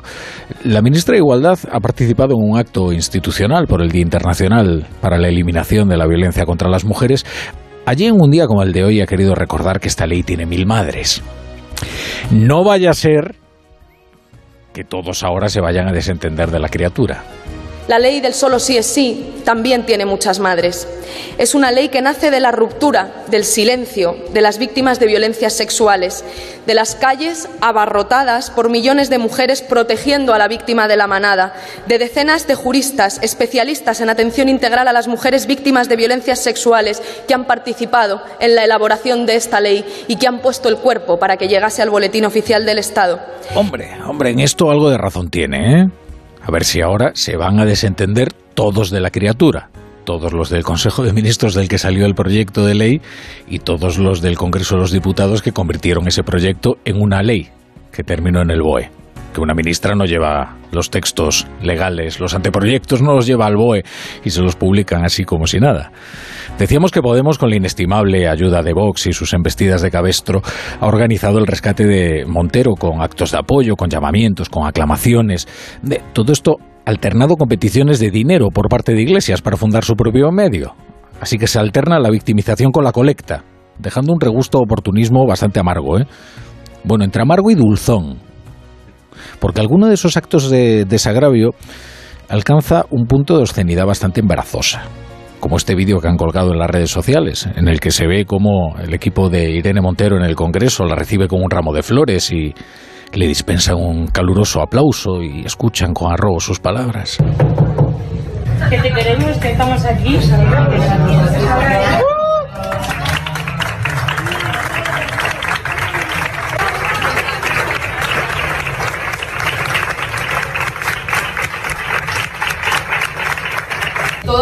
Es posible porque somos un partido y somos una organización y somos una fuerza colectiva. Aquí nadie resiste sola. Resistimos todas juntas, aunque un día nos toque dar la cara una y otra vez. Bueno, políticamente se trata de conseguir que la muy razonable crítica de, de su manifiesta inoperancia termine confundida con vulgares expresiones machistas, con los insultos que recibe, que los recibe, o directamente con violencia política que luego ese es otro disparate, porque escuchar a Mercedes Purúa hablar de violencia política en el Congreso de los Diputados es quizás lo que nos quedaba por ver. ¿Y, qué dice Pedro Sánchez después de conocerse todas las decisiones de estas audiencias provinciales? La Fiscalía General del Estado ya se ha pronunciado, ha unificado criterio para la aplicación de la ley, ha habido audiencias provinciales que se han posicionado en favor de una lectura, otros de otra. Bueno, como presidente del Gobierno, creo que es importante esperar a que se pronuncie también el Tribunal Supremo para que se unifique toda esa doctrina pues no dice nada en realidad. Eh, por de pronto el gobierno ya tiene una mayoría abrumadora para corregir la ley y no lo hace. Eh, con la prisa que se da para tramitar otras, como la derogación de la sedición. Para derogar el delito de sedición no esperan ni al dictamen del Poder Judicial, lo presenta como proposición de ley. Eh, para corregir la ley del sí es sí, toda la paciencia del mundo, ¿eh? Aunque eso signifique que se vayan dictando sentencias con una ley que se ha demostrado más laxa en algunos casos. Ha hablado Sánchez tras ser elegido presidente de la Internacional Socialista. Bueno, esto del Internacional Socialista ha vivido otros tiempos de gloria, ¿no? Porque lo hace en sustitución del griego Yorgos Papandreou. No es que se pueda considerar el liderazgo de Papandreou al nivel de Willy Brandt Miren, hay un término, el, de paso, pasoquización, que ha quedado incorporado al acervo, ¿no? Es un neologismo, en fin, que nos viene de Grecia. Se refiere al, al PASOK, al partido del griego Papandreou, para designar lo peor que le puede pasar a un partido socialista, que es caer en la más absoluta irrelevancia. Bueno, en esas manos estaba hasta ahora la Internacional Socialista. En España ha sido una, una semana frenética, una semana agitadísima, una semana de incansable actividad parlamentaria, no siempre demasiado decorosa. Basta con, atender a la agenda del Congreso de ayer mismo. Presupuestos, delito de sedición, nuevos impuestos. Así terminaron a las tantas, con la queja de tantos periodistas que decían esto era la conciliación. La jornada además reveló la salud, el vigor, la fuerza, la vigencia de la alianza de Pedro Sánchez con Bildu sobre todo y con Esquerra también. Son los dos pilares parlamentarios de la legislatura y se mantienen firmes. El mismo Arnaldo Tegui se jactaba hace unas horas de la dependencia que tiene de él el gobierno español. Hoy se ha referido a ello Alberto Núñez Fijo desde Ceuta, donde continúa su show eh, constitucional. Queridos amigos, hemos escuchado al líder de Bildu, al señor Otegui, decir ayer mismo que hay un cambio de época, que ahora el gobierno de España depende de los partidos que quieren marcharse de España. Al menos el señor Otegui nos ha contado la verdad. Y al menos el señor Otegui es honesto desde el punto de vista ideológico con el conjunto de la nación que desprecia. Por eso, queridos amigos, os puedo asegurar que Otegui nunca dirá de mí que mi gobierno está en sus manos. Jamás. Y hablando de Ceuta, otra cita parlamentaria de enorme interés, una cita parlamentaria muy delicada un grupo de diputados que integran la Comisión de Interior ha podido ver hoy una parte relevante de las grabaciones de los hechos que tuvieron lugar el 24 de junio en la frontera de Melilla. Recuerden que aquel asalto a la frontera terminó de manera trágica con al menos 23 inmigrantes y dos gendarmes muertos y decenas de heridos. Hasta ahora los diputados lo que habían podido ver, además de los fragmentos que les había ofrecido, algunos muy reveladores, la BBC era material editado. O ya tenían a disposición sus brutos, de hecho eran brutos larguísimos. Ocho horas de material tenían. El, el, ministro del Interior, Fernando Grande Barlasca, comprometió su palabra, que no había muerto ninguno de los inmigrantes en suelo español. La BBC documentó que esa afirmación es mentira. Y ahora también los diputados de la Comisión de Interior. Todos los grupos han podido certificar que la estampida que se produjo en el puesto fronterizo dejó personas en, suelo español y que gendarmes marroquíes entraron en ese espacio de soberanía española para llevar sus cuerpos, con vida o sin vida, a territorio marroquí. Ahora el PP que en un principio se mostraba bastante reacio a investigar la actuación de las, de las fuerzas de seguridad y de las fuerzas fronterizas, ahora no descarta pedir una comisión de investigación. Antes ha pedido algunas explicaciones más a Marlasca por los hechos que ha podido ver su diputada Ana Vázquez. Las mentiras del señor ministro. El señor ministro dijo que no había seguido en territorio español. Hemos visto que sí. Habla de una coordinación espectacular con Marruecos, que hemos visto que no existe. Dejó abandonada la Guardia Civil. Marruecos no se comunica con las fuerzas y cuerpos de del Estado español. El, señor Marlasca dijo que hubiera unos rechazos en frontera puntuales. Bueno, pues ahora sabemos que son 470. ¿Y qué dice Marlasca? Pues acusa a los diputados de actuar con frivolidad, es decir, de no quedarse a ver la película entera. Al parecer solo vieron un teaser. Bueno, a mí me llama la atención que tanto interés, tanta preocupación y ocho horas de grabación las hayan reducido a un tercio. Yo creo que es el peligro de las interpretaciones muy subjetivas y muy sesgadas. Yo creo que el que ve las imágenes en su conjunto es quien contextualiza y acreditan efectivamente lo que hemos dicho desde un primer momento. La brújula. La torre. José Miguel Aspiroz, buenas noches. Buenas noches, La Torre. Ayúdame a ordenar la actualidad, ayúdame a completar la actualidad del día. Te ayudo. 25 de noviembre, celebrando el Día Internacional de la Eliminación de la Violencia contra la Mujer, con manifestaciones en decenas de ciudades españolas y con el gobierno progresista y feminista más dividido que nunca, a cuenta de la ley trans o la del solo sí es sí y sus consecuencias judiciales. En Madrid, dos manifestaciones, la de Gran Vía con tres ministras socialistas, Calviño, Rodríguez y Maroto.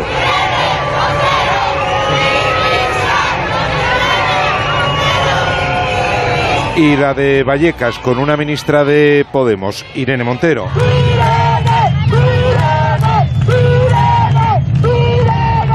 Grieta feminista en el gobierno, mientras en lo que va de año son ya 38 muertes por violencia de género. Con la derogación de la sedición en vía parlamentaria en Luxemburgo, queda visto para sentencia el juicio sobre la inmunidad de Puigdemont como eurodiputado. El Tribunal General de la Unión Europea debe decidir si la Eurocámara actuó correctamente en su caso en los de Comín y Ponsatí, retirando ese privilegio que bloquea su entrega a España. El abogado del expresidente catalán, Gonzalo Boye, ha utilizado la eliminación de la sedición para denunciar la persecución política contra su defendido. Bueno, nosotros salimos con una buena sensación, pero no dictamos sentencia. Yo creo que lo que se ha visto es claramente un debate jurídico en el que el Reino de España estaba ausente y lo hemos mantenido básicamente entre el Parlamento Europeo y nosotros y yo salgo muy contento y muy tranquilo. Pues el abogado del Parlamento Europeo ha planteado que siempre se respetaron los derechos de Puigdemont y compañía y que probablemente se les dio el escaño, la condición de eurodiputados de forma ilegal. El Estado de Derecho en España sufre un deterioro persistente ante las graves injerencias políticas en la justicia y el abuso de la figura del decreto ley como forma ordinaria de legislar. Es lo que señala un estudio elaborado por la Fundación Hay Derecho y la Universidad de Murcia referido al periodo 2018-2021. Hablaremos en unos minutos con Elisa de la Nuez, secretaria general de dicha fundación. Del exterior, el gobierno de Colombia y la guerrilla del Ejército de Liberación Nacional avanzan en las conversaciones de paz. Tras la primera reunión esta semana en Caracas, hoy han anunciado su primer acuerdo los países que actuarán como garantes y acompañantes del proceso. Se acordó invitar a Alemania, Suecia, Suiza y España para que consideren su participación en este proceso como países acompañantes. Se acordó adelantar acciones diplomáticas con el gobierno de los Estados Unidos de América para conocer su disposición a participar en este proceso mediante un enviado especial a la mesa de diálogos. Cuando se cumplen nueve meses de la invasión de Ucrania, la ONU acusa a Rusia de someter a millones de ucranianos a unas condiciones de vida espantosas. El secretario general de la OTAN, Stoltenberg, dice que el inicio del invierno ha sido horrible y mantiene la intención de acoger a Ucrania en la Alianza Atlántica. Hemos reiterado la decisión que tomamos en el 2008 en Bucarest. Ucrania será un Estado miembro de la OTAN. Mientras en Moscú Vladimir Putin recibe a las madres de los soldados enviados al frente en un intento por apagar las críticas a la movilización de cientos de miles de jóvenes. Entendemos que nada puede reemplazar la pérdida de un hijo, especialmente a las madres con las que estamos en deuda por traernos a este mundo, cuidarnos y alimentarnos. Quiero que sepáis que compartimos vuestro dolor y, por supuesto, que haremos todo lo posible para que no os sintáis olvidadas. Y es que las madres rusas ya pusieron en problemas al Kremlin en las guerras de Chechenia o con el hundimiento de aquel submarino, el Kursk, contra la fuerza de una madre, Rafa. No hay propaganda. Sí, ya, no, no, ya se advirtió cuidado con las madres rusas, que pueden ser la clave. Igual que en la Segunda Guerra Mundial la clave de la movilización fue, fue la madre Rusia, cuando se cambió la retórica del estalinismo, esta vez puede ser que lo que pongan aprietos a Putin sean las madres rusas. Gracias, Azpirov. A ti, hasta luego. Vamos a abrir ya la, la tertulia de este viernes. Hoy con David Mejía, ¿qué tal? Buenas noches. Muy buenas noches, Rafa La Torre. Bueno, una semana agitada, ¿eh? No me dirás que, que no tenemos material hoy, ¿eh? No, no, hay material, hay material. Paco Maruenda, buenas noches. Buenas noches, ya era hora, por fin, en el paraíso. Tanto rato esperando. Lo hice porque está a mi lado. Vale, vale. Es que eso es lo que pasa, que Paco Maruenda Maltratado por los cortas. deportes. Siempre se hacen cortas las tertulias. Ya, pues sí. Nunca tienes suficiente. Que me lo paso también con vosotros y casi no me está puedo bien. hablar, pero lo poco que hablo me gusta. No, no, que esta tertulia no te quejarás, siempre te dejamos hablar. Mm. Pilar Cernuda, ¿qué tal? Hola, buenas noches. Pues aquí, disfrutando de, Mira. de vosotros y de la barbaridad de información que podemos analizar, porque qué días más intensos. ¿eh? Oye, eh, eh, siempre dicen que no hay que desvelar las, conver- las conversaciones que se mantienen fuera de antena. Pero bueno, esto gusta a la audiencia, así que contaré que viniendo hacia el estudio, Pilar Cernuda me decía, pero qué días más tristes, ¿no? Y qué, Sí. qué, qué- qué actualidad más, más fea. Y, y lo que hemos vivido. Y es verdad que son días intensísimos, interesantes y fascinantes en el Congreso de los Diputados, pero también te deja una cierta desazón, ¿eh? Eh, desazón, tristeza, eh, en algunos casos vergüenza ajena y mucha preocupación, porque mm, te planteas en qué manos estamos, ¿no? ¿Sabes lo que pasa? Que por muy deprimente que sea todo, no podemos deprimirnos. ¿eh? No, no, no, no, no, no, no, no, ¿eh? No, ¿sabes por qué? Porque es lo que quieren algunos. Entonces, eh, yo no les voy a dar esa, esa satisfa- satisfacción.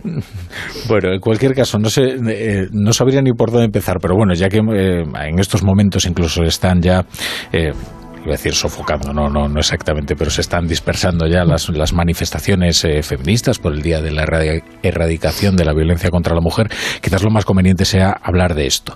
Eh, se han presentado dos marchas eh, por separado, hemos escuchado gritos, además, eh, por la dimisión de Irene Montero y en favor de Irene Montero. Da la impresión de que Irene Montero se ha convertido en un elemento polarizador, pero ya no entre izquierda y derecha, sino dentro del mismo movimiento feminista, ¿no? Sí, eh, yo creo que Irene Montero, como ha amadrinado, como le gustaría decir a ella, eh, dos, eh, dos leyes, una que, que ha sido aprobada y que está teniendo unas consecuencias indeseables, como es la ley del solo sí es sí, y otra que está todavía eh, tramitándose, pero que genera más mucha división, fundamentalmente con, con el feminismo clásico. eh, encarnado en clásicas, en clásicas militantes del, del, del PSOE, pues sí, efectivamente ya se ha convertido en un, eh, digamos, en un símbolo de, eh, de, un, de, un, de un feminismo, eh, por lo menos errático, ¿no? eh, y que evidentemente no parece estar haciendo las cosas más útiles para, para las mujeres. ¿no? Entonces, bueno, hasta, qué punto es un chivo expiatorio de, de, una lucha territorial? Pues, eh, pues bueno, estará por decidir, pero claro, es evidente que Irene, que Irene Montero ha dado motivos para esa discrepancia. Mm. Bueno, esto es una esto es una guerra, ¿no? Estamos en campaña electoral, ya vamos, eh, yo creo que es bastante evidente, la legislatura está agotada, son unos presupuestos meramente electorales para poner en marcha el helicóptero del dinero a partir del 1 de enero, que es lo único que le interesa al presidente, aparte de las buenas intenciones, es decir, que tampoco yo no quiero caer en el maniqueísmo de buenos o malos, pero él necesita unos presupuestos, necesita pues 600.000 millones de euros de gasto público que va a haber este año, que es casi, vamos, que es una cifra impresionante, todo lo que va a llegar de Europa, etcétera, ¿no? Y en medio también está una cuestión, la guerra que tienen eh, dentro de lo que es el mundo a la izquierda del PSOE, que es una guerra impresionante, feroz. brutal, ¿no? Es una guerra por la supervivencia. Es decir, eh, al final lo que se está dirimiendo es si Podemos se extingue y ahí aparece el sumar de, de, perdón, de Yolanda Díaz, que es lo que necesita. Y en medio también, pues la incompetencia e inexperiencia de la, de la ministra Montero. Espero que no me digan machista por decir que es experta, ¿no? Porque claro, ya tienes que ir yendo con cuidado, ¿no? ¿Sabes? Porque si lo dices de un hombre no pasa nada, pero claro, si lo dices de una mujer te dirán, no, qué horror, qué desastre, ¿no? qué tragedia, violencia política, ¿no? Claro, ir a hablar de violencia política a quien casi la inventó, si me permites la ironía, es mucho más antigua, ¿no? Violencia política eh, viene de la antigüedad, pero dicho irónicamente, quien lo trajo, porque hasta ese momento el término violencia política, yo no recuerdo, había malos rollos, había discusiones, en la transición pues se le llamaba a Adolfo pues el Taur del Mississippi, y pero no había esta violencia, los scratches, no había el, insulto personal. En algunas ligas regionales sí, digamos. Sí, pero ¿eh? vamos, pero... No, sé si me entiendes. o sea, quiero decirte, en la transición hubo violencia, violencia política de verdad, hubo derramamiento de sangre. Sí, pero eso, pero eso yo no me refiero a los grandes partidos, ¿no? Me refiero que sí, que había una ultraderecha, una ultraizquierda, había pues el radicalismo, el horror de ETA, de los GAL, es decir, yo me refiero a lo que era en el Parlamento, pues hombre, yo he asistido, bueno, Pilar también, pues había, bueno, y había más nivel, ¿no? Porque al, final la gente, ya sé, es una visión clasista, la gente que había allí, pues tenían nivel. Unos, porque llevaban una vida, pues luchando en la clandestinidad, tenían altura de miras, otros, pues eran diplomáticos, abogados del Estado, eh, médicos, ingenieros, había un nivel eh, cultural alto, ¿no? Y ahora lo que tenemos es, pues esto, las camisetas, las zapatillas deportivas, el descalificar, pues al final eh, lo del otro día fue impresentable, lo de Carla Toscano, pero tan impresentable como lo que hizo Pablo Iglesias desde la tribuna, pues diciéndole a una diputada pues que tenía un, un eh, diputado pues que eh, bueno ya se entiende no y luego lo que dijo de la botella no pues al final eh, todo ese tipo de prácticas son mm, deleznables machistas es que responde a una estrategia que además bueno, hay una cierta relación simbiótica ¿no? entre, entre Vox y Podemos. Vox estaba eh, fuera de juego completamente en un debate en el que eh, tenía mucho beneficio que sacar, ¿no? Y de repente necesitó adquirir protagonismo como fuera. Y la prueba de ello es que en ningún momento es autorizado las palabras de Carla Toscano, sino que las han reforzado. Porque lo que quieren es volver al centro de la conversación eh, pública cuanto antes. Y eso ha permitido también a Irene Montero, bueno, pues buscar una escapatoria en una situación en la que estaba muy, eh, muy frágil. Pero fíjate, estás hablando de la, del ambiente que se ha desarrollado todo esto. Y ha parecido lo de, lo de Vox absolutamente penoso, aparte de que... No, solo Toscano, ¿eh? luego un discurso verdaderamente tremendo. ridículo. Y, el, mismo, es algo peor. Y el mismo, eh, y el mismo. Es decir, lo que tú no puedes buscar protagonismo, porque una cosa es, efectivamente, ha habido descalificaciones personales que que bueno, alguien nos puede considerar impropias, otros eh, ha habido grandes debates de altura, muy duros, pero, pero es que el, el, el otro día lo que se llegó en este, en esta eh, esta intervención que tuvo Carla, Carla Toscano es que a mí me parece, aparte inapropiada, aparte de, de frívola, aparte de, de mala educación, es que era ordinaria. Es que, es que también hay que tener en cuenta en qué cámaras está y, la falta de respeto que se tiene a la gente. ¿no? Aparte de todo esto que me parece vergonzoso, y yo lo decía antes Paco, hemos visto debates parlamentarios de todos los colores, mm, de mejor y peor altura, de gente con, con, eh, con, una formación eh, intelectual impresionante, de otros que no, que eran pues eh, incluso algunos sin ningún tipo de experiencia profesional, pero que por lo menos tenían algo en común que les interesaba a este país por encima de su propia promoción personal y de su propio partido. Eso ha sido la grandeza de una época en España. A mí lo que me preocupa ahora, aparte de estos espectáculos que son de bajísimo nivel y que no aportan absolutamente nada, es, estabais hablando de tú mismo al, iniciar tu intervención ahora con, de tertulia, eh, dices, bueno, no, voy a decir exactamente, no, no, es que no estamos, ha vuelto la censura. Es que eh, yo he trabajado los dos últimos años del franquismo y os aseguro que tengo más cuidado con lo que digo y con lo que escribo que en aquella época porque es que eh, hay que tener un cuidado exquisito con cualquier tipo de calificativo. Eh, es que inmediatamente te llaman machista, o te llaman xenófobo, o te llaman...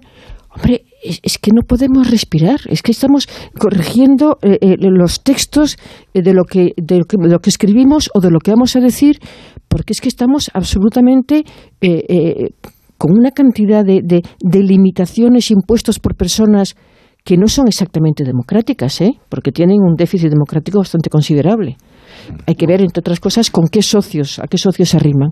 Entonces, a mí esto, cuando te digo que a mí me, duele en este momento lo que estoy viviendo, es porque vamos que vamos para atrás en ese sentido. De todas ¿eh? yo difiero de vosotros en, una cuestión, ¿eh? y es en una que percibo una cierta idealización del pasado. Y entendedme, eh, es que también recordamos eh, cómo se derramó Calviva sobre un escaño. Yo recuerdo a Beiras con el zapato y amenazando. Yo también recuerdo a Idígoras con Otegui muertos de risa en la Comisión de Derechos Humanos.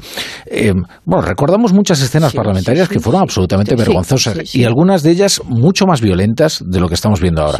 Lo que pasa es que da la impresión de que, no, da la impresión no, tenemos la certeza de que ahora eh, se puede prolongar la politización y se puede serializar mucho más, ¿no? Y puedes estar, eh, por ejemplo, vemos aquí a Irene Montero, eh, bueno, en un acto en el que aparece con los eh, del equipo del Congreso y entonces le dan las flores y entonces, o sea, la capacidad que tenemos para moralizar luego en las redes sociales y demás es muchísimo mayor, ¿no?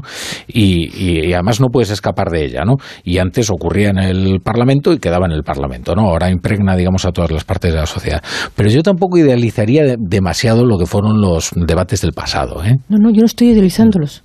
Yo no estoy idealizando. Yo te digo que me sentía más libre como periodista en aquella época para poder expresarme como yo quería expresarme. Eso es a lo que me refiero. Mm. De hecho, he empezado haciendo una crítica diciendo no todos tenían buen nivel y hemos visto cosas eh, vergonzosas.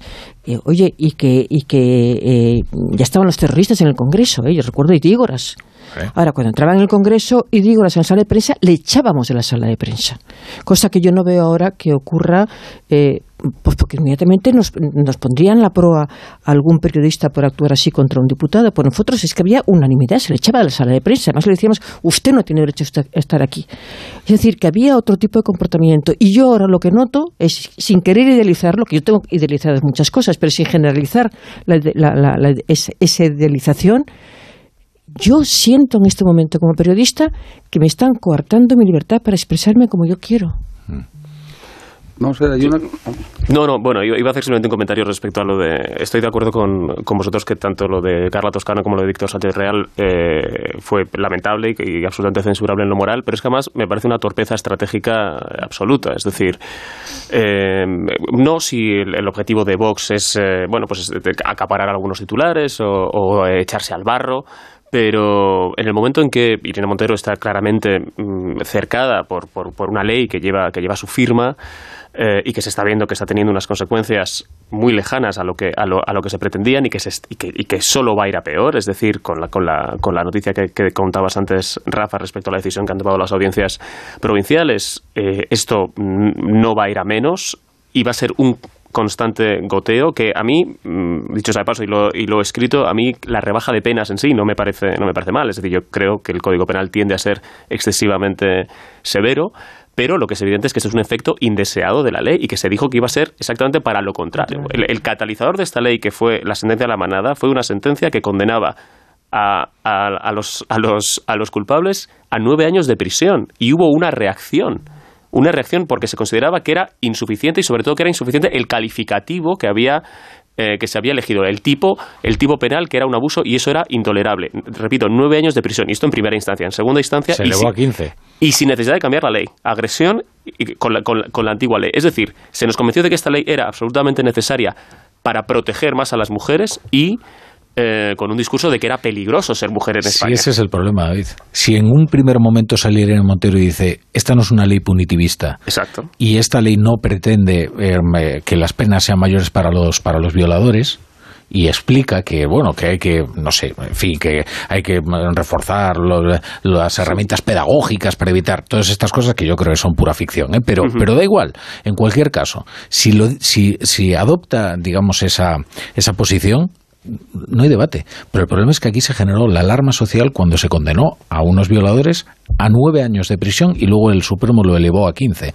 entonces, si, si aquello no era suficiente y ahora lo que estamos viendo son rebajas de dos años, escarcelaciones y en algunos casos, además, tremebundos, ¿no? De, violaciones de menores. De, eh, bien, ¿y entonces cómo se justifica toda esa alarma social que se había creado? Si precisamente el fin perseguido era, era, era acabar con la presunta impunidad que existía. Claro, o sea, se ha, errado el tiro. Y además, mm, los únicos, el único, eh, la, judicatura que podía, con la que podías colaborar en cierto modo en esto, es a quien te has dedicado a atacar de una manera absolutamente virulenta. Eh, y, claro, o sea, en fin. Em, hmm.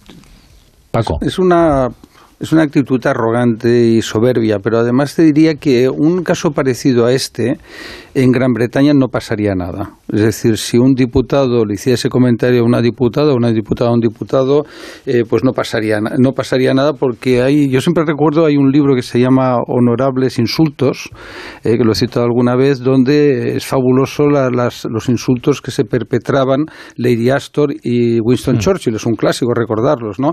Entonces, pues le hubiera dicho cosas parecidas parecidas o a lo mejor con más gracia o no, ¿sabes? Porque también eh, cuando uno cuestiona determinadas cosas, pues también tienes derecho a que te cuestionen, a que te digan, oye, usted, señora, yo lo que pasa es que yo lo voy a plantear, oye, señora Monte, ¿usted qué méritos tiene para ser ministra?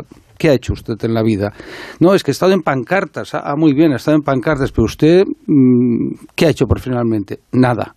¿Sabes? Y eso es el error de Carla Toscano, porque es darle vidilla, ¿sabes? A Irene Montero para salir en plan esta victimización, que le den un ramo de flores, que la gente le aplauda, que todos sus mariachis, claro, pues que viven de ella, claro, es que aquí hay que hablar claro. Aquí es una serie de personas que estaban acostumbradas a algo que todos hemos eh, eh, conocido muy bien, que es la política universitaria, ¿sabes? La asamblea, asamblea, los profesores que no van a clase y están en el bar, pues discutiendo la revolución, ¿sabes? Es decir, todo eso, ¿sabes? Yo en la Autónoma de Barcelona mi departamento de Derecho Constitucional y luego pasabas a la parte de políticas y estaban todavía con la revolución pendiente, pero de la de Castro, ¿sabes? Estaban allí todos pues con el cine alternativo, unas pancartas, unas historias rarísimas, la, eh, la, fiesta del partiporro y cosas así, digo, porque hay que contarlo, ¿no? Y entonces, ¿qué ocurre? Pues que están acostumbrados a eso. Entonces, cuando los llevas al gobierno, primero que son muy vagos, eso te lo dicen los ministros socialistas. Yo no conozco un solo ministro socialista que no diga que son una colección de vagos, ¿no? Es decir, otra cosa es que ideológicamente están del PP, como, como es lógico. Y luego tienen esa arrogancia de la juventud, ¿no? Cuando eres joven te crees que te lo vas a conseguir todo, ¿no? Que eres lo más del mundo, ¿no? Que gracias a ti ha surgido el feminismo, eh, la defensa de los valores y no sé cuántas cosas más, ¿no? Y entonces en lugar de decir, oiga, pues mira, a lo mejor nos hemos equivocado, lo que vamos a hacer es corregirlo. Pero ya, para acabar querría recordar que efectivamente hay una cosa que es cierta, ¿no?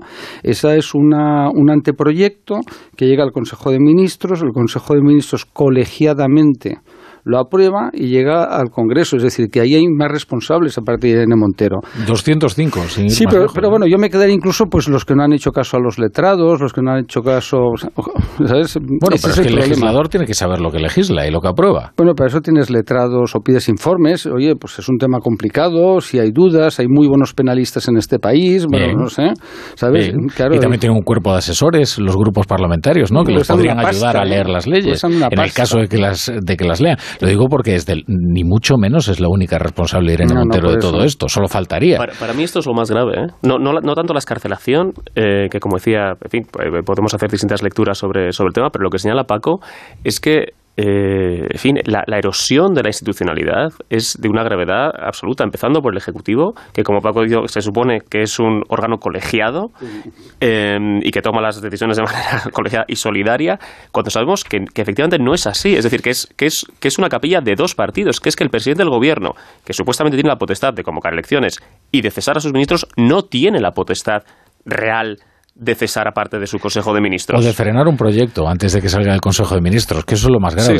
Porque como tú ves que el Grupo Socialista va a presentar enmiendas a la ley trans, por ejemplo, dices, bueno, eh, ¿qué pasa? ¿Que el, texto no sale lo suficientemente afinado al gusto del Partido Socialista en el Consejo de Ministros en el que es mayoría el Partido Socialista? No, lo que pasa es que no puede frenarlo, porque todo está supeditado ahora mismo a la gobernabilidad. ¿Y cómo vas ahora? Mira, ahora hay un caso muy significativo. El gobierno tiene una mayoría eh, para corregir la ley que es incluso mayor a la mayoría con la que la aprobó, porque se prestarían los votos del Partido Popular. Mañana llega al Congreso y mañana corrige la ley inmediatamente. Eso es que no les interesa. No, no, es que no puede hacerlo. Primero porque acaba, acaba con Irene Montero. En el momento en el que esta ley se corrige en el Congreso de los Diputados, se acabó Irene Montero y si me apuras colapsa todo el espacio de Podemos. Porque en algo en lo que es, que es esencial eh, para Podemos, que es la lucha feminista, etcétera, el reconocer un error tan flagrante y corregirlo, acaba con ellos. Y Sánchez no puede acabar con Podemos. Hay una cosa, Rafa, perdona, que es más importante que, que, la, que, que, que, proteger la ley, que es proteger a Irene Montero. Como, como cabecera del, del partido. Perdona, Pilar, que te, que te he interrumpido. Es proteger a Irene. No, no, vamos a ver. Primero, eh, yo sí creo que tenemos un, un, concepto de este Parlamento y de este Gobierno eh, excesivamente benevolente muchas veces. ¿no? Bueno, primero, no estoy de acuerdo, Paco me has dicho que no, que los ministros son unos vagos. No, hay de todo hay de todo. Hay ministros que son unos vagos, que efectivamente no, no, no dan medio con bola. y hay otros, ¿eh? claro, ¿eh? Me refiero a los de Podemos, ¿eh? Ah, ah, ah bueno, vale, vale, vale. Trabaja vale, normal, vale, vale, vale, vale, por eso te digo que es que yo, hay, hay, miembros del gobierno que pueden estar muy en desacuerdo con lo que hacen, pero que no son unos vagos. A mí lo que me sorprende es, dices, eh, podrían llegar a acuerdos, y estoy de acuerdo con, eh, estoy, eh, coincido contigo, Rafa, eh, con el PP algunas, eh, algunas, algunas leyes. De hecho, eh, Casado antes y, y, después ha dicho aquí nos tienen para los grandes temas de Estado, puesto que los de Podemos no quieren hacerlo. Entonces, no es que no puedan, es que no quieren. Porque si verdaderamente para los grandes temas de Estado, que son los que importan, y no estas leyes podemitas que son como de, son para su propia, para ponerlo en su cuadro de honor, pero no va a cambiar la historia de la sociedad española. Estas leyes, al revés, si cambia algo probablemente para mal. Lo estamos viendo con, con, lo que está ocurriendo ahora con la ley, con la ley eh, de, de Irene Montero. Es que no quieren, es que no les importa este país, es que les importa medrar nada más. Y luego, oye, es que en este gobierno hay tres jueces yo no puedo entender cómo ninguno, bueno, sí hubo uno que fue Juan Carlos Campo que dijo que dijo para que le echaron. Primero le llamaron machista, primero le llamaron chapista, esto eso, eh, machista frustrado, ah. ¿eh? y segundo le echaron. Entonces yo aquí eh, a quien a que hago un responsable, porque porque a fin de cuentas Irene Montero pues es una chica que tampoco eh, tenía unos conocimientos de lo que es la política seria y de lo que es formar parte del gobierno. Hoy, hoy hemos estado con la historia del ramo de flores, que bastante... Pero recordáis lo del cumpleaños y que encima lo, lo, presume de eso, le mete en las redes sociales y vídeos que se eh, con la niña en, en, el suelo gateando y, y, y aquellas con la, con, cantándole el cumpleaños feliz en la mesa del despacho de la ministra. Pero claro, entonces ¿En qué manos está más? Pero esto lo consiente el presidente de gobierno. Esto es el tema más grave. Vamos a hacer una cosa muy breve, Paco, y ahora, ahora enseguida seguimos aquí en la tertulia de la brújula. la brújula. Habéis oído hablar de Sonora. Sonora son películas, series y documentos originales y exclusivos en audio para quienes aman el entretenimiento. Sonora te ofrece un catálogo único de todo tipo de contenidos que se actualiza cada semana y cuenta en exclusiva con historias creadas por grandes directores como Isabel Coixet, Julio Meden o Daniel Sánchez Arevalo. Descárgate la app de Sonora en tu móvil y por solo 4,99 euros al mes podrás acceder a todos los contenidos y disfrutar de 14 días gratis sin compromiso. Mm. La brújula. Rafa La Torre.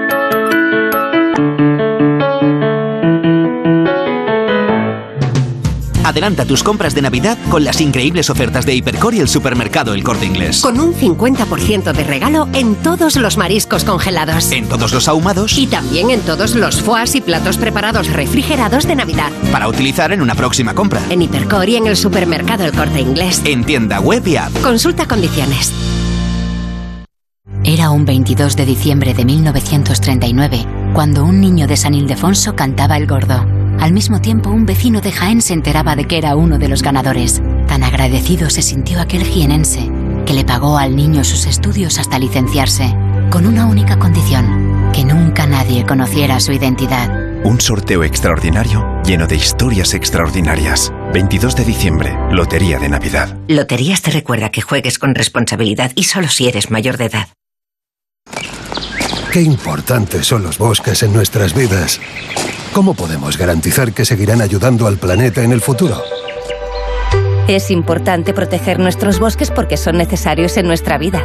Por eso, desde Fundación Repsol impulsamos proyectos como Motor Verde, que se dedica a reforestar bosques en España como medida para absorber CO2.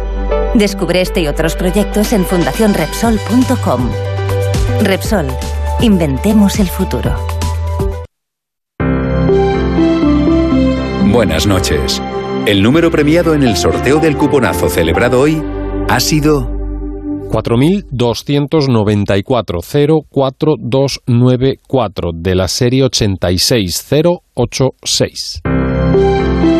Puedes consultar el resto de los números premiados en juegos11.es.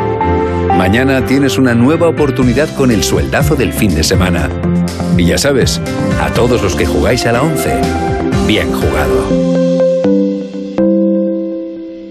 Esto no es Black Friday, es mejor. Y más con este chollazo. Porque si eres de mi Movistar y quieres disfrutar del Mundial a lo grande, puedes elegir un Smart TV LG de 65 pulgadas desde 5 euros al mes con un precio final de 241 euros. Y te lo enviamos gratis en menos de 72 horas. Infórmate en movistar.es o en tiendas Movistar. Hola mamá, sigo en el aeropuerto, pero por fin vamos a embarcar.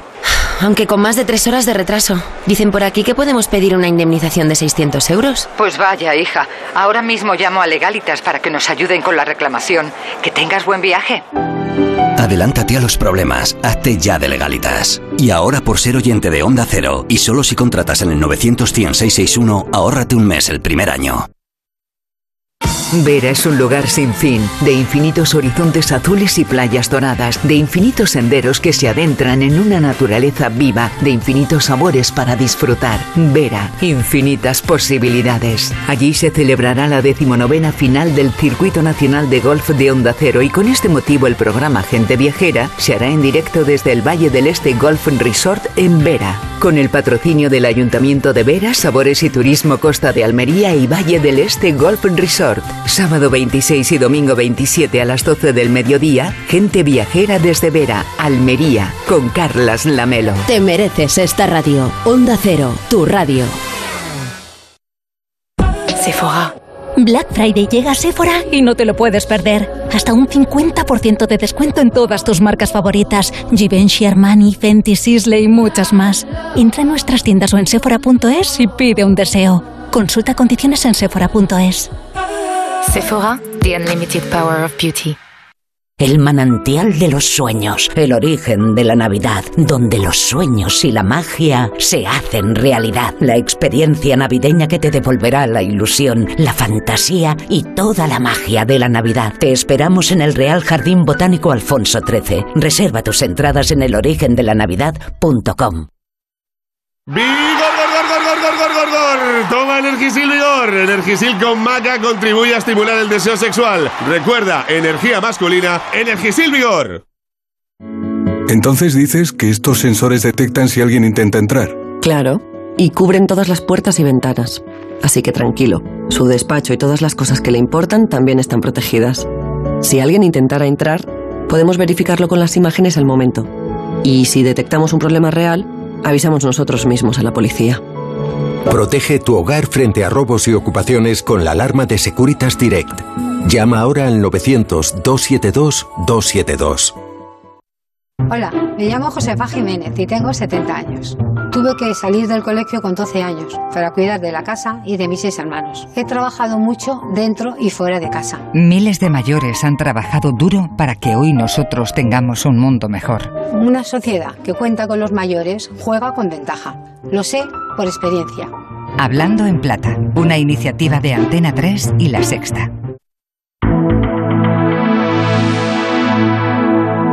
En Onda Cero, La Brújula, Rafa La Torre. Estamos en la tertulia de la brújula hoy con David Mejía, con Paco Maruenda y con Pilar Cernuda. Empezamos hablando de la división en el movimiento feminista que se ha eh, manifestado hoy por las calles por separado. Y, y bueno, ahora abordamos el tema de todo lo que está bullendo dentro de Podemos. Yo creo que si nos quedamos en la espuma de las cosas, Hablamos de Irene Montero, de los insultos eh, que recibió por parte de Vox, inaceptables, de todas, todo este intento ¿no? de convertirla ahora en una víctima y rehabilitarla políticamente. Pero es que hay algo, yo creo, mucho más profundo que está ocurriendo en el espacio de Podemos. Y es ese intento de Pablo Iglesias de rediseñar por completo el espacio a la izquierda de la izquierda, ¿eh? política y mediáticamente. Yo creo que él ya ha asumido que Yolanda Díaz va completamente por libre, que es incontrolable, y en el fondo que se ha equivocado, que se ha equivocado al tomar esa decisión. Puede que eh, Yolanda Díaz sea lo que más convenga a la izquierda de la izquierda, pero no desde luego lo que más conviene a Podemos.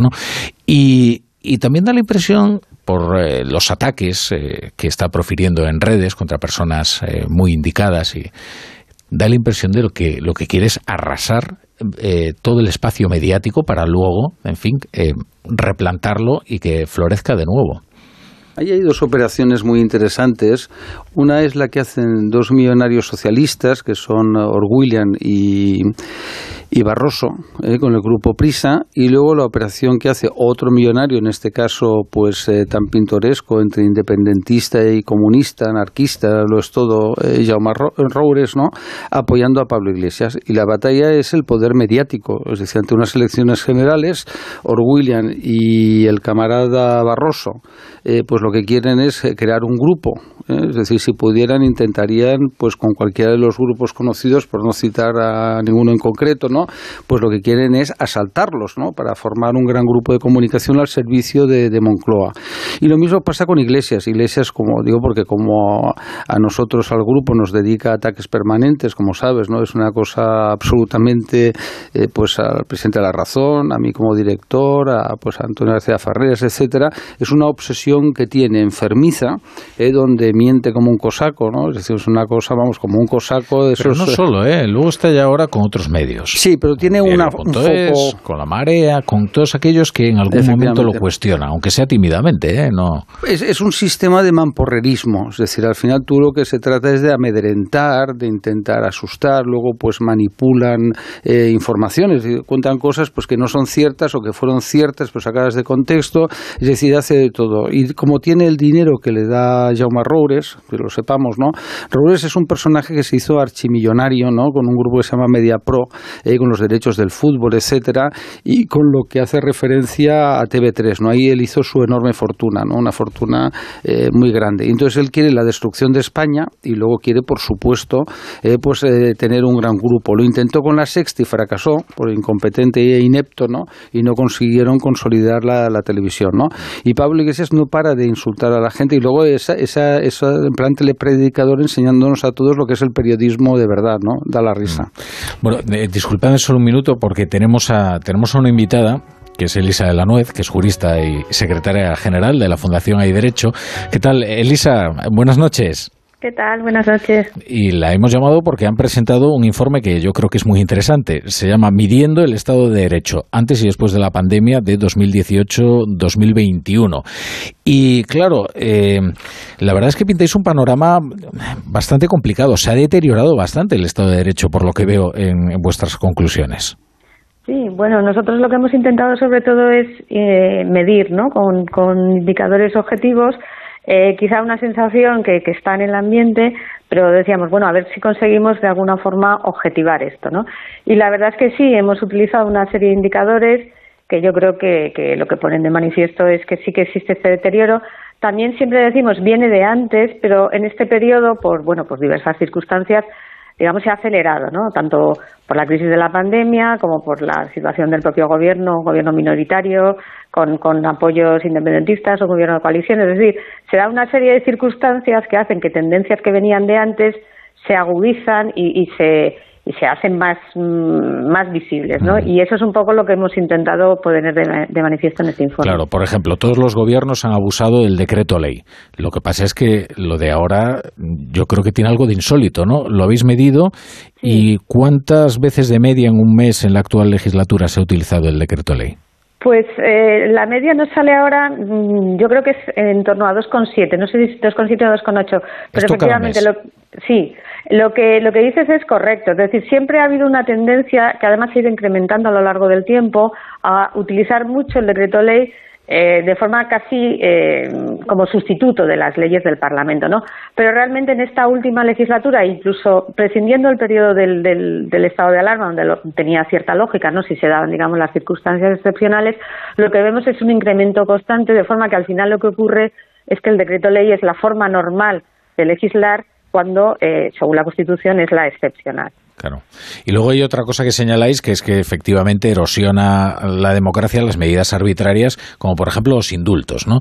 Sobre todo cuando eh, no están suficientemente motivados o cuando incluso se toman en contra del criterio del tribunal sentenciador, ¿no? Como en este caso.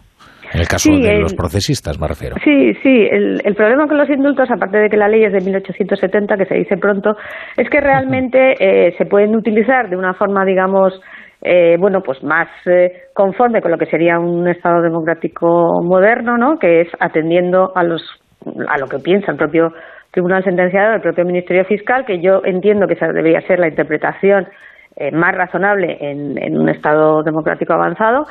Y luego la otra opción es un poco la de utilizarlos eh, como un instrumento político.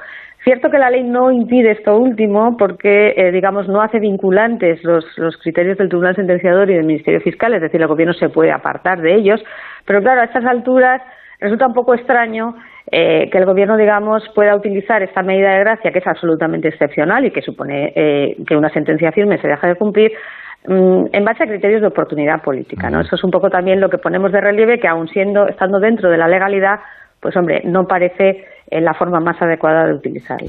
Oye, Elisa, y luego hay un dato que también me ha llamado mucho la atención, que es que España es uno de los países de la Unión Europea con menor número de jueces por habitante. Y esto ya no es un problema de bloquear el Consejo General del Poder Judicial o de que los políticos no se pongan de acuerdo. Esto sencillamente es que dificulta mucho el acceso de las personas a una justicia rápida y diligente, ¿no? Sí, sin duda, sin duda. Esto es una, un dato que se suele poner mucho de manifiesto cuando se trata del Poder Judicial y, en términos, de, eh, digamos, comparativos con relación con otros países de la Unión Europea, realmente eh, tenemos un número muy bajo eh, de jueces por cada 100.000 habitantes y, como bien dices, pues claro, esto es un problema ya de recursos, ¿no? Pero quizá el otro dato que, que se suele poner menos de relieve es que, sin embargo, invertimos, mm, digamos, por encima de la media en justicia, ¿no? Con lo cual, eh, lo que a nosotros eh, nos sale de alguna forma es que no estamos invirtiendo bien y que a lo mejor no estamos poniendo las prioridades donde se debe. ¿no? O sea que los dos datos son preocupantes. Uno, porque tenemos un número muy bajo de jueces en relación con, la, con otros países de la Unión Europea por cada 100.000 habitantes y otro que, sin embargo, estamos por encima de la media en inversión en justicia. Por lo tanto, parece que no estamos invirtiendo con demasiada eficiencia o, haciendo las cosas demasiado bien. Bueno, Elisa de la Nuez, jurista, secretaria general de la Fundación Hay Derecho. Gracias por estar esta noche en La Brújula, Elisa. Muchas gracias a vosotros. Buenas noches. Y esto ya me conduce directamente al debate sobre la derogación de la sedición que vivimos ayer a altas horas. No sé cómo asististeis a ese debate. A mí, la verdad es que como yo nunca pensé que se fuera a llegar tan lejos, yo pensaba que se iban a rebajar las penas, pero que desapareciera el Código Penal el delito que cometieron y por el que fueron condenados eh, los golpistas de 1 de octubre, a mí me parece que era un extremo al que no se iba a llegar. ¿eh? y además con un ¿eh? agravante, que es que no ha sido una decisión del gobierno, pues porque consideraba que momento determinado había que hacer borrón y cuenta nueva respecto a una situación que consideraban pues que la justicia, el, delito de sedición estaba excesivamente eh, castigado, ¿no? sino que lo, han hecho con un, con un motivo muy en concreto. Ha sido una, una, una, una rebaja, una revisión de la sedición ad hoc para un, eh, eh, unos objetivos muy concretos del gobierno, que era a unos eh, socios rebajarles ese, rebajarles ese delito y que uno de ellos, en este caso Oriol Junqueras, pudiera presentarse a las elecciones autonómicas cuando correspondan, a que es en mayo. ¿no? Ah, no, que las, las de catalanas son, son en otra fecha. Entonces, a mí es lo que me parece especialmente grave. Uno, que un delito como... Primero, lo han llevado... Las elecciones autonómicas en Cataluña son cada seis meses, más Cuando ellos quieren. Pero bueno, como en otros sitios también. No, pero es que en este caso es primero, eh, lo argumentan con datos falsos. Ha habido un engaño más, ¿no? Eh, que por cierto tuvo gracia ayer cuando eh, eh, Pedro Sánchez presumía en una cita europea de su nivel de credibilidad y de confianza, ¿no? Será al que no le conoce y fuera de España, pero aquí sabemos cuál es su nivel de credibilidad y de confianza.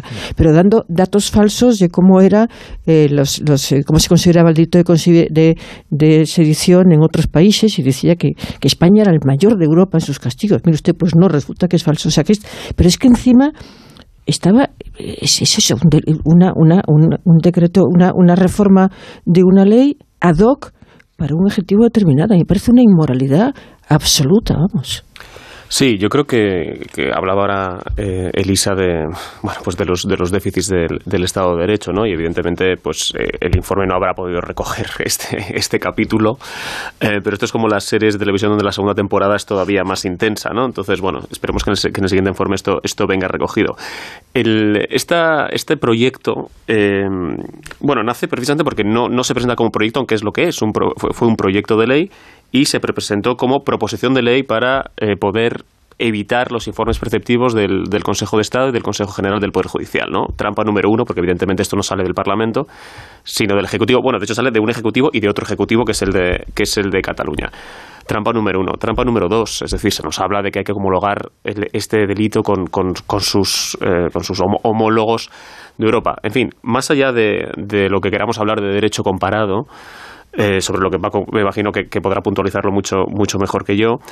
La realidad es que si uno considera que la Constitución, el orden constitucional, no está suficientemente bien protegido, porque efectivamente el delito de sedición no es un delito, eh, o sea, el bien, el bien jurídico que protege no es el orden constitucional, pero es a lo que se tuvo que agarrar el Tribunal Supremo, porque no había una, una, una muy evidente para, para, las, para las conductas que estaban enjuiciándose.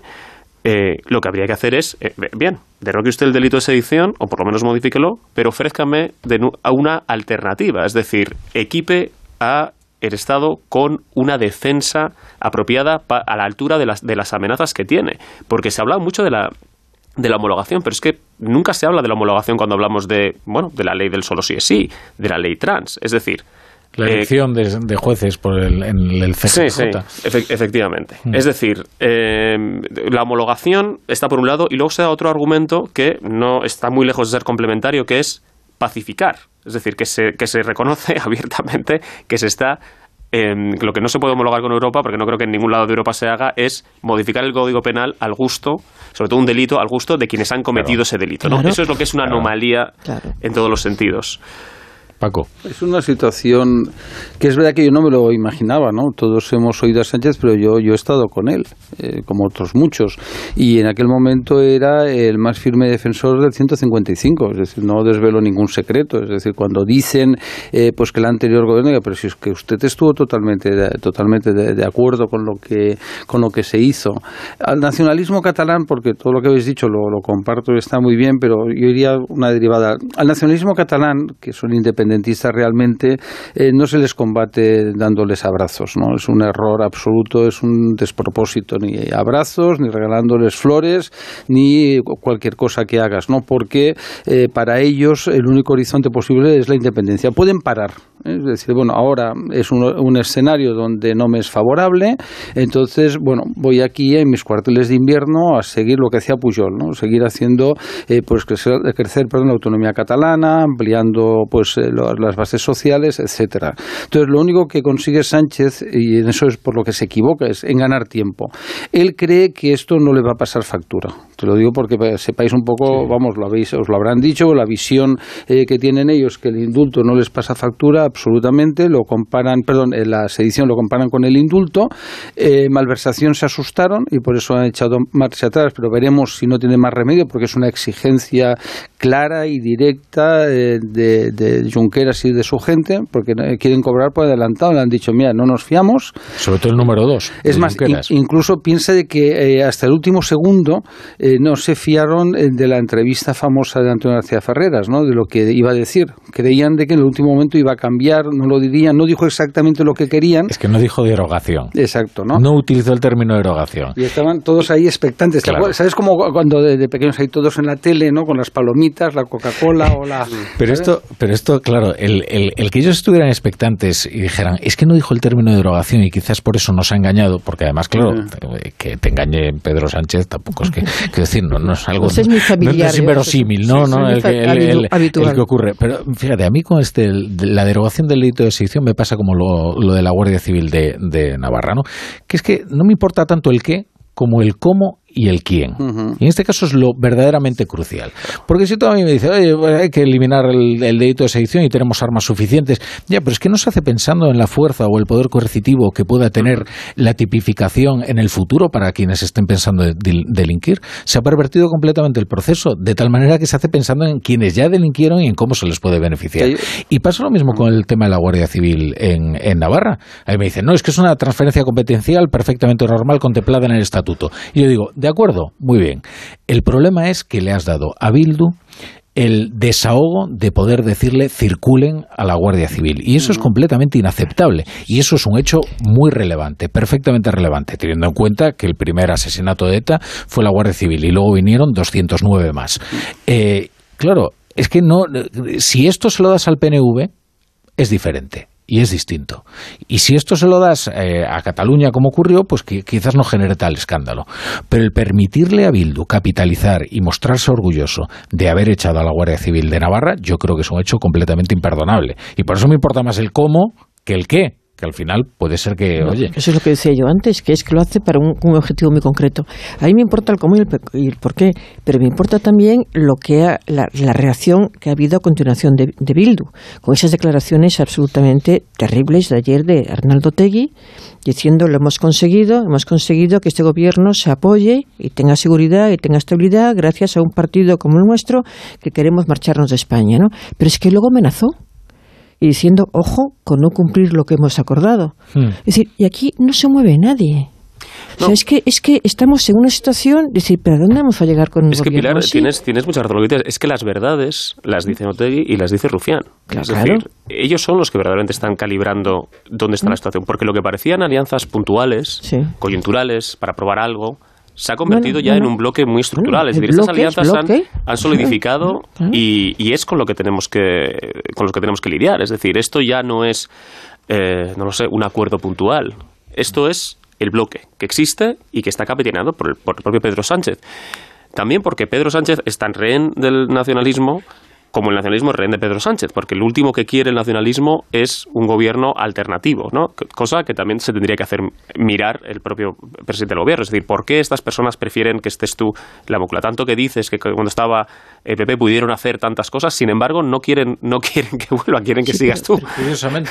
Sí, pero fíjate, ah, no, sigue, sigue tú, sigue. No, esto responde también, hay una continuidad en el tiempo, ¿no?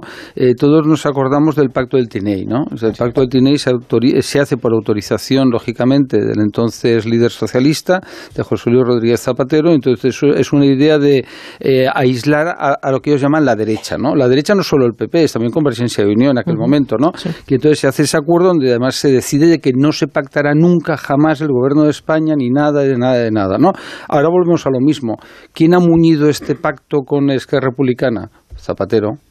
Entonces, bueno, que no me parece malo, cada uno está en lo que está y, es lógico que él esté al lado del Partido Socialista, vamos, me sorprendía lo contrario. Entonces, lo que está intentando hacer Sánchez no es ninguna tontería, es decir, él cree que lo único que le puede ahora perjudicar es la ley del sí es sí. Eso les, ahora están muy preocupados dentro del gobierno porque es un tema que afecta a su base electoral de verdad. Es decir, la gente joven eh, no entiende muy bien cómo un gobierno ha podido hacer una chapuza así, ¿no? Es decir, no consiguen que se disocie, ¿no? Que se diga, no, esto es en el Montero. La gente joven, te lo digo porque yo lo veo pues en mi entorno eh, familiar y de alumnos, etcétera, pues eh, están alucinados, ¿no? Es decir, no, no entienden. Lo de la sedición, ah, esto, ah, ¿sabes? Es decir, digo, perdóname, digo, digo su, mentalidad. Sánchez solo piensa en sus votantes, es decir, a Sánchez lo que tú opines le importa un pepino, lo que yo opine, David, Pilar, es decir, le, es absolutamente igual, ¿no?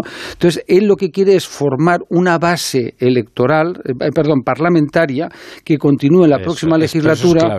esa, esa, no, él no quiere una mayoría social, no, quiere una mayoría suficiente en el Parlamento. ¿Y cuál es la mayoría? Claro, la mayoría es de que eh, Vox y PP o sacan más coalición canaria, lógicamente, probablemente, no lo sé, es decir, y UPN que tuvieran, porque esos pueden bascular, es decir, eh, coalición canaria y UPN eh, también en un determinado momento puede decir, oye, te intercambio gobierno, etcétera, ¿no? Y poder seguir en el gobierno. Eso es lo que hay de fondo. Por eso la ley del sí es sí, la malversación, eso son cosas que como no pueden explicar a sus electorados, pues al presidente virtualmente se le puso los pelos de punta. ¿Sabes cómo es en las películas cuando te electrocutas? Y entonces rápidamente han corrido todos al rescate. hombre, lo que ha ocurrido, una de las cosas que, a mí me llamó la atención en el debate de ayer, cuando terminó la votación, era que eh, cómo presumían los socialistas, y hemos conseguido primero de, eh, visualizar eh, la solidez del bloque del bloque de gobierno, el gobierno de progreso, como dicen ellos siempre, y luego eh, la unidad del partido. ¿eh? Yo creo que se equivocó el PP pidiendo que la votación fuera a mano alzada, la de los, vamos, con, con oral. Sí, había voz. voz, sí. se equivocó, deja, porque evidentemente si tú pones en esa tesitura a los a los a los socialistas, a los diputados socialistas, ninguno va a hacer a, emitir un voto contrario a su partido pero eso, de la otra manera tampoco. tampoco. Bueno, pero, claro, no lo sé, no lo sé. Eh, hay algo aquí que no, no se tiene muy en cuenta o no la tiene el presidente de gobierno, que es el 28 de mayo. El 28 de mayo son unas elecciones que van a determinar clarísimamente lo que ocurra en las elecciones eh, de meses después cuando se celebran las generales. Porque como no haya el resultado que que desean los socialistas mm, territoriales y municipales, eh, vamos a ver, porque a los votantes no les gusta, no les gusta, a, la, gente no le gusta votar a un partido que está en declive. Y para, lo, para cantidad, y os digo porque he hablado con, con, gente, alcaldes socialistas y gente del gobierno, del gobierno regional socialistas, saben, y te lo dicen todos cuando hablas con ellos, que son perfectamente conscientes del rechazo que hay de sus electores hacia Pedro Sánchez y que antes de mayo, no más tarde de abril, tienen que marcar distancias con Pedro Sánchez, porque si no se van a pegar un castañazo monumental. Mm. Entonces vamos a ver qué pasa eh, a partir de marzo con los, eh, con los candidatos socialistas a, las, los gobiernos regionales, eh, que ahora mismo excepto dos, que son eh, Lambani y, Emiliano García Paje, eh, los demás están callados, vamos a ver qué pasa, y con los alcaldes de grandes ciudades, ¿eh? Porque dicen, vamos a arriesgar ahora nosotros por un señor que nos puede traicionar en cualquier momento, porque le importa muy poco lo que pasa con la gente de su partido. Veremos, veremos. Bueno, vamos a poner unos anuncios muy rápidos y enseguida seguimos. La brújula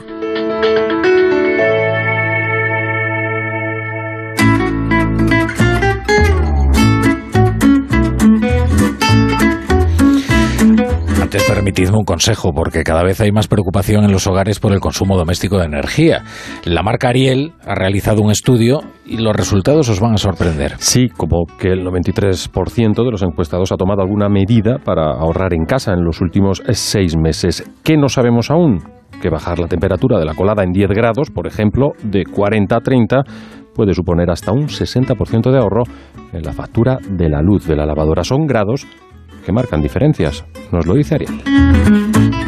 La brújula. La torre. Ahorra en las gasolineras de Carrefour. Solo los días 25, 26 y 27 de noviembre, por ser socio del Club Carrefour, acumulas en tu cheque ahorro un 10% en todos tus repostajes en estaciones de servicio Carrefour. Carrefour, aquí poder elegir es poder ahorrar. Entonces dices que estos sensores detectan si alguien intenta entrar. Claro. Y cubren todas las puertas y ventanas. Así que tranquilo, su despacho y todas las cosas que le importan también están protegidas. Si alguien intentara entrar, podemos verificarlo con las imágenes al momento. Y si detectamos un problema real, avisamos nosotros mismos a la policía. Protege tu hogar frente a robos y ocupaciones con la alarma de Securitas Direct. Llama ahora al 900-272-272. Renovar esos pantalones vintage de tu abuelo que ahora tú tanto te pones es un plan redondo. Como el plan que tenemos en la Comunidad de Madrid, en el que contamos contigo para darle muchas oportunidades a los residuos. ¿Te sumas a la economía circular? Comunidad de Madrid. Honda Cero Madrid 98.0 ¿Todavía sigues ahorrando para cambiar tus ventanas? Grupo Afan Decor te gestiona la subvención europea de hasta 4.000 euros. Utiliza los fondos Next Generation y ahorra hasta un 40% en tus nuevas ventanas. Además, Grupo Afan Decor es agente rehabilitador de la Comunidad de Madrid y se encarga de todos los trámites. Grupo Afan Decor genera más, consume menos. Clínica Oliver y Alcázar. Especialistas en implantes para pacientes con muy poco hueso. Cirugía mínimamente invasiva con prótesis definitiva en un mes como máximo. Diagnóstico gratuito y financiación. Consulte su caso en el 91 564 6686 o a través de la página web oliverialcázar.com. Más de 30 años de experiencia. Algunos dicen que el metaverso será solo virtual. Pero un día los agricultores usarán la realidad aumentada para analizar sus tierras y simular el riego que necesitan para mejorar sus cosechas. Y los técnicos de planificación urbana diseñarán en el metaverso soluciones para reducir los atascos. Puede que el metaverso sea virtual, pero su impacto será real. Descubre todo lo que Meta está desarrollando para el metaverso en meta.com barra metaverse impact barra ES. El corazón se acelera ante los retos pero se calma cuando estamos preparados para ellos. Nuevo GLC de Mercedes-Benz. Diseño y deportividad se combinan en un sub con programa off-road y sistema MBUX de última generación para el máximo confort digital. Nuevo GLC, preparado para todo. Te esperamos en Citicar Sur, tu concesionario Mercedes-Benz en Leganés y Alcorcón. Llega el Conforama Black Friday y a lo loco. Hasta un 60% de descuento en miles de productos. Y además, los días sin IVA más a lo loco. Solo hasta el 29 de noviembre. Conforama.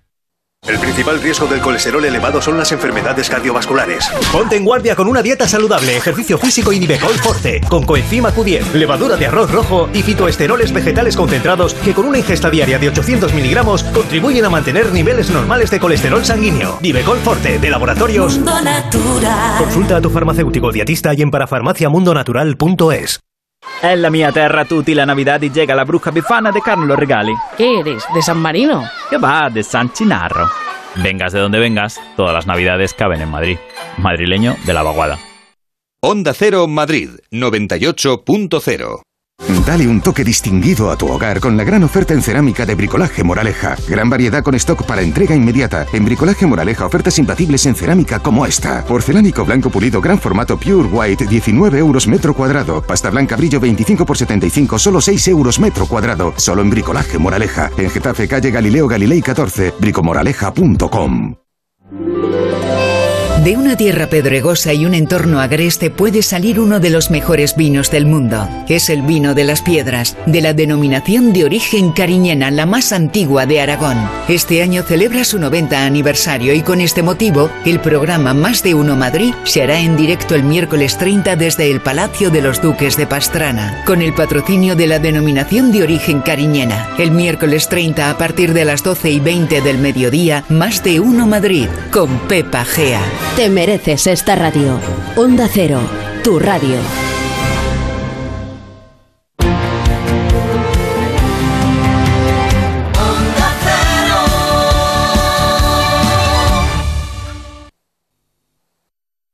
¿Estás preocupado por tu colesterol? Toma citesterol. Una cápsula al día de citesterol con berberis ayuda a mantener los niveles normales de colesterol. Recuerda, citesterol. Consulta a tu farmacéutico o dietista. Almería, una tierra llena de tesoros, yacimientos arqueológicos, escenarios de cine, playas inmensas, desiertos de película y pueblos con encanto como Vera. Allí se celebrará la decimonovena final del Circuito Nacional de Golf de Onda Cero. Y con este motivo el programa Por fin no es lunes se hará en directo desde el Valle del Este Golf Resort en Vera, con el patrocinio del Ayuntamiento de Vera, Sabores y Turismo Costa de Almería y Valle del Este Golf Resort, sábado 26 y domingo 27 a las 8 de la mañana, por fin no es lunes desde Vera, Almería, con Jaime Cantizano. Te mereces esta radio. Onda Cero, tu radio. Si eres profesor o centro educativo, prepara tu proyecto para la segunda edición de los premios Mentes AMI, con esas iniciativas que fomentan el pensamiento crítico de tus alumnos, que impulsan su creatividad audiovisual responsable o que promueven los valores y la convivencia. Encuentra toda la información en mentesami.org. Queremos reconocer tu labor para que los más jóvenes desarrollen habilidades en alfabetización mediática e informacional. Fundación A3 Media. Hagamos juntos una sociedad más crítica y libre. Protege tu hogar con la alarma de Movistar Prosegur que en caso de incidente te avisan en menos de 29 segundos y llaman por ti a la policía. Y para emergencias tienes el servicio Vigilante Acuda. Llega el Black Friday con esta super oferta de 4,90 euros al mes durante 6 meses. Sí, 4,90 euros al mes contratándola hasta el 30 de noviembre. Infórmate en tiendas Movistar o en el 900 200 730. Llega el asalto final. Un programa lleno de sorpresas y visitas inesperadas. Melendi, Malú, Rosario, David Bisbal. Líder y lo más visto de la noche del viernes. No te puedo creer. La voz. Hoy a las 10 de la noche en Antena 3. La tele abierta. Ya disponible en Atlas Player Premium. ¡Vigor, gor, gor, gor, gor, gor, gor, gor! Toma Energisil Vigor. Energisil con maca contribuye a estimular el deseo sexual. Recuerda, energía masculina, Energisil Vigor. Dicen que detrás de un gran bote del Eurojackpot hay un gran millonario. Esto, ¿y detrás de un gran millonario? Pues que va a haber un... Ahora Eurojackpot, el mega sorteo europeo de la 11, es más millonario que nunca. Porque cada martes y viernes por solo 2 euros hay botes de hasta 120 millones. Eurojackpot de la 11, millonario por los siglos de los siglos. A todos los que jugáis a la 11, bien jugado. Juega responsablemente y solo si eres mayor de edad. A ver esa foto, decir patata. ¡Hijolusa! Es que decir patata es decir hijolusa. Valde Picones, la huerta de Doña Rogelia, la granja de José Luis, patatas premium o patatas baby pat para microondas. Todas ellas de gran calidad. Patatas hijolusa. El reto de comer bien cada día. Entonces dices que estos sensores detectan si alguien intenta entrar. Claro, y cubren todas las puertas y ventanas. Así que tranquilo, su despacho y todas las cosas que le importan también están protegidas. Si alguien intentara entrar, podemos verificarlo con las imágenes al momento. Y si detectamos un problema real, avisamos nosotros mismos a la policía. Protege tu hogar frente a robos y ocupaciones con la alarma de Securitas Direct. Llama ahora al 900-272-272. En Onda Cero, La Brújula, Rafa La Torre.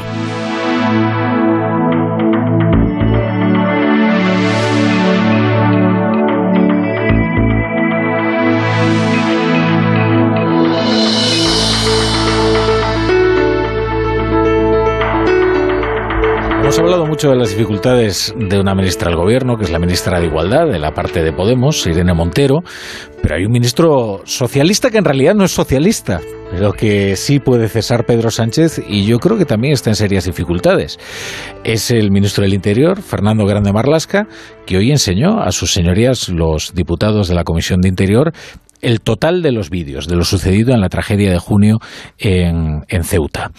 Y la verdad, parece que los diputados no han salido nada convencidos de la versión del ministro. Es más, lo que han salido es reafirmados en el hecho de que mintió cuando dijo que no había muerto ningún inmigrante en suelo español. Excepto el representante en la comisión del, del PSOE, el único que ni siquiera le defendió, pero no quiso eh, ir contra el ministro.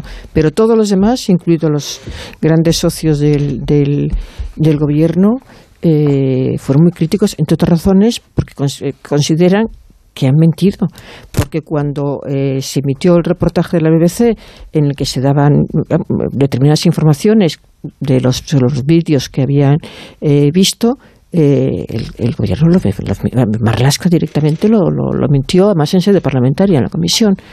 Eh, vamos a ver qué pasa con Marlasca, ¿no?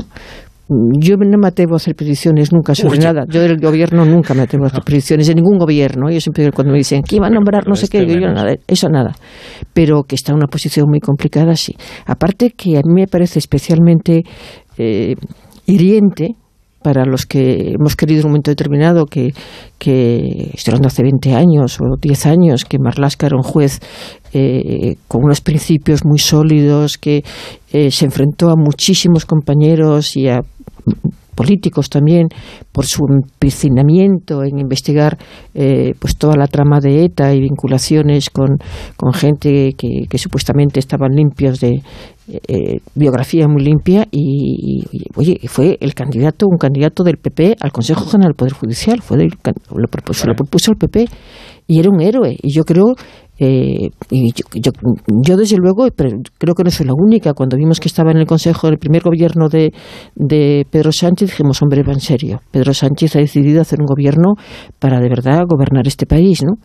Y luego, eh, bueno, es que es tremendo lo que ha pasado. Está tremendo lo que está pasando con él. Sí, esa sensación cuando, cuando vimos a Borrell, a, a Marlaska, a Nadia Calviño y todos, fue, fue, fue, fue, un momento eh, curioso, ¿no? ¿no? sabíamos lo que, lo que aunque lo podríamos haber intuido. Sí, yo, yo estoy de acuerdo con que este, este, este escándalo, esta crisis, es la más susceptible de derivar en, una, en un posible cese o una posible modificación de, los ministros. A lo mejor no es una cosa muy abrupta, a lo mejor Pedro Sánchez aprovecha en, en víspera de las elecciones municipales, como van a irse algunos ministras, eh, van a ir como candidatas, a lo mejor ese es el momento que, que emplea para, para, para rehacer el gobierno.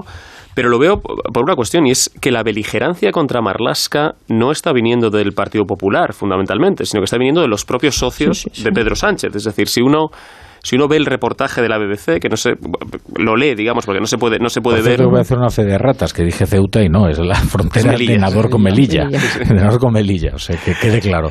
Eh, no ha habido, en fin, ha habido muchas tragedias ¿eh? en Ceuta, pero, pero no, esta precisamente fue en Nador con Melilla.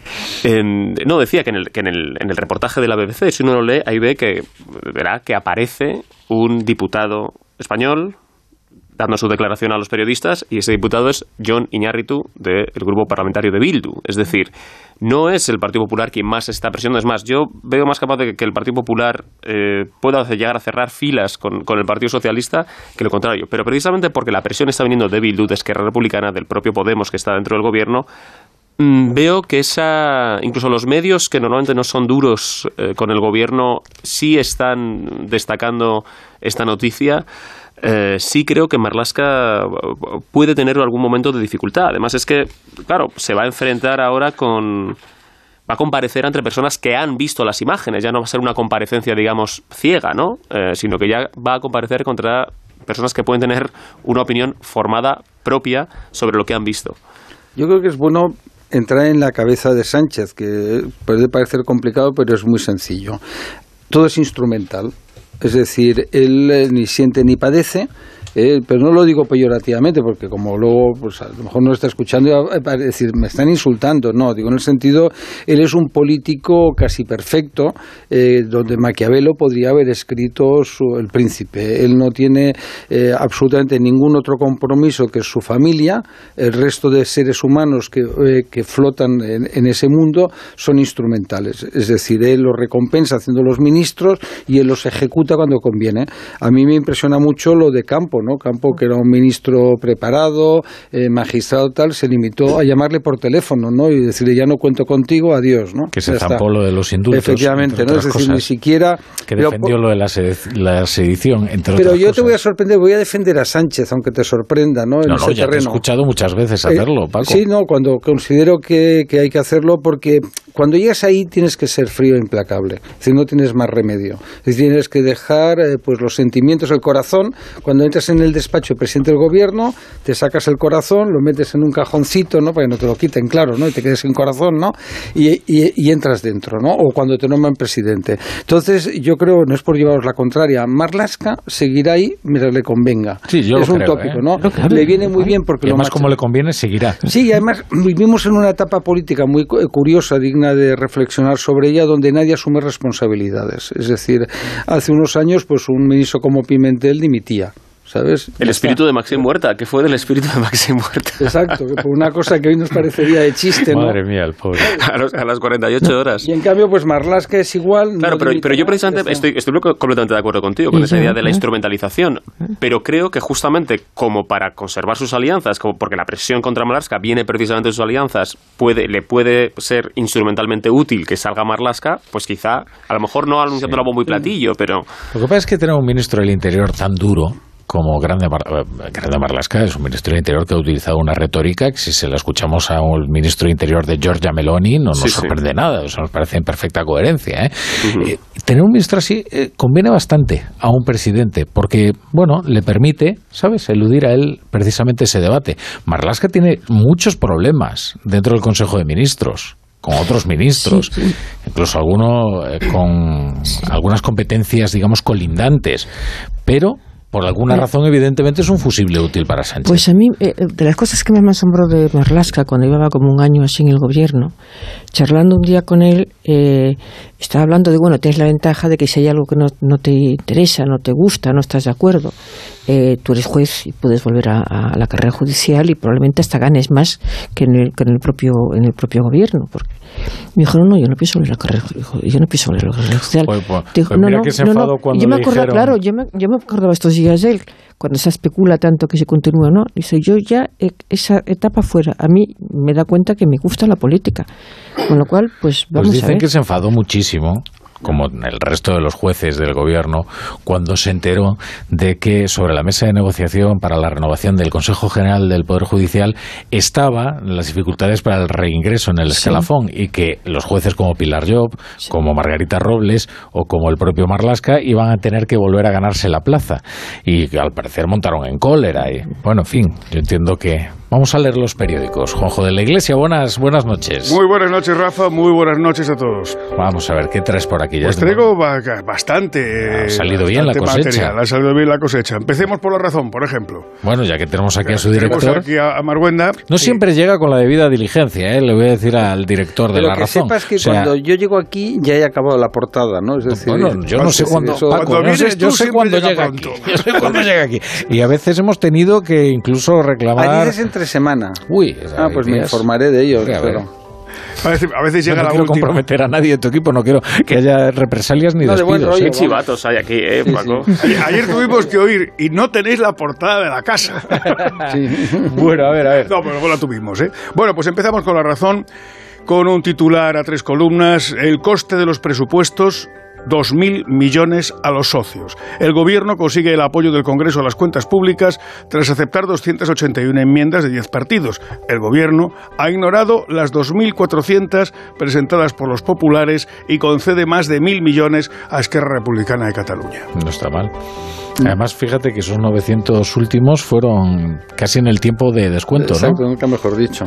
Más todo lo demás político, que luego lo explicamos, ¿no? Luego está lo que ya todo el mundo conoce, la Guardia Civil, etcétera, lo que tú citabas antes. Mm. Es espectacular.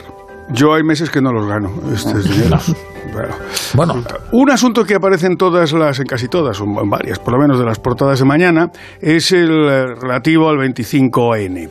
Eh, la razón, a, a un titular algo más pequeño, sobre una fotografía de la famosa pancarta de la manifestación de esta tarde. El titular, el 25N se vuelve contra Montero, la calle pide la dimisión de la ministra de Igualdad y la, sobre, bajo este titular, la famosa eh, pancarta en la que se puede leer Irene Montero dimisión, basta de leyes misóginas y chapuza, con muchas admiraciones. Con ese asunto abre también ABC, el, el- el- su primera portada. Eh, Irene Montero dimisión, basta de leyes misóginas de chapuza, la misma fotografía, gritos y pancartas contra Montero y el fiasco del sí es sí. Esta información y esta fotografía están bajo el primer titular, en el que leemos la mayoría de los socialistas rechazan eliminar la sedición. El 56% de los votantes del PSOE y el 44% de los de Podemos están en contra de la medida. Mm. ¿Sabe yo? Podemos también, de Podemos también está en 44%. Eso dice ABC. Caramba. Pero mucho, ¿eh? cuidado, Es una cuidado, porque aquí 3. hay un detalle que es muy importante y hay que hilar muy fino. Si se sustituye la sedición por un de- unos desórdenes públicos Sí, agravados, sí. esto de manifestarse y eh, si se te va un poquito de las manos y haces algunos disturbios puede terminar muy mal. Eh, y eso es lo que hace que Podemos considere que quizás no sea tan conveniente hacer este retoque en el Código Penal, que es algo de lo que ha advertido también Amnistía Internacional. Sí. Es cuidado, porque esto puede ir contra el derecho de protesta, porque tú rebajas efectivamente haces mucho más barato el levantarse contra el Estado, pero haces mucho más caro hacer unos desórdenes A públicos. no ¿eh? ser que se especifica qué, si- qué significado tiene para la ley la palabra agravados. Porque, es claro, como no lo especifiques exactamente, tirar un ladrillo es grave, e insultar es no sé qué, escupir, resulta que al final pues es depende del grado de sensibilidad del tribunal juzgador. Tú ya claro. sabes, eh, querida Claro, Pilar, que la proporcionalidad aquí se está eh, sacrificando en el altar de la propaganda. Pero- Y basta ver la ley de maltrato animal, donde la proporcionalidad de las penas Bueno, ha llegado al punto de que son más, más pequeñas como que le las de los una hombres, patada al a la revés mascota, mayores. Claro, claro, o sea, claro, claro. eh, Claro, y estamos viendo otras. ¿eh? Sí, En sí. la- también en, en- en la ley del CSI es probable también que haya un conflicto porque el, el ¿cómo es? El atentar contra un menor eh, no es el atentar contra un menor sale más barato que contra un mayor. O sea, hay aquí una hay unos conflictos tremendos. O sea, y tiene que ver con la falta de pericia a la hora de legislar, por supuesto, y también La falta que- de concreción, la la falta de concreción, y también es la pulsión propagandística con la que se hacen una serie de leyes. Y esto también lo de los desórdenes públicos. ¿eh? Yo, yo creía que los agravantes eran circunstancias que se añadían a los delitos. Esto de que salga ya la ley con, la, con el agravamiento puesto me profesor, llama bastante la atención. catedrático, Es perdón. curioso. No, no, eso es lo de menos.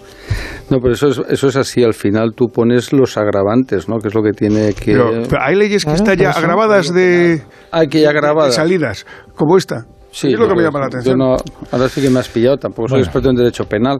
Me creéis un conocimiento Uy. universal. Pues creíamos, Bueno, claro. Algo, pero tampoco. pero- Eso no es cátedra. Le- léeme Claro. el mundo, Juanjo, y ya despedimos a estos señores que tendrán que disfrutar de la vida este viernes. En el primer titular del mundo está bajo el primer titular del mundo está bajo una fotografía de Kiev a oscuras.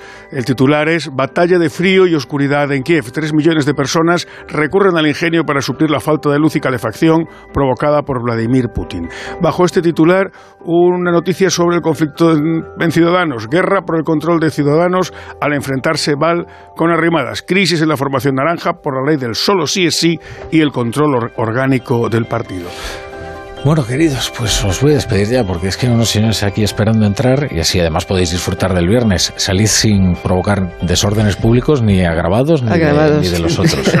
Eh, Paco Maruenda, muchas gracias por venir. Disfrutamos aquí. Como cada viernes. No sé, porque has de pensar que disfrutaremos más en otro sitio. No, No, sé. no, bueno, yo La noche sé. solo puede caer para Sí, que a nosotros. ti el tra- yo sé que a ti el trabajo, de verdad, ¿eh? Pero bueno, no, no, eh, David Mejía me estaba mirando como, joder, no, no me trates como a Maruenda, que si fuera por él se quedaba aquí hasta la una de la mañana. Sí. y claro. David Mejía, gracias por venir. Buenas y noches. también Pilar Cernuda, tú quédate por aquí, Aquí ¿eh? quedo. Adiós, Iglesias. un beso y Venga. buen fin de. Les recuerdo que estamos en horario mundial. Eso significa que nosotros nos quedamos hasta las 12. El Radio Estadio Noche, hoy con Paco Reyes, que seguro que usted está esperando con ansiedad, llegará a las 12. Ahora nosotros vamos con el nanosegundo en el metaverso. En Onda Cero, La Brújula. Rafa La Torre.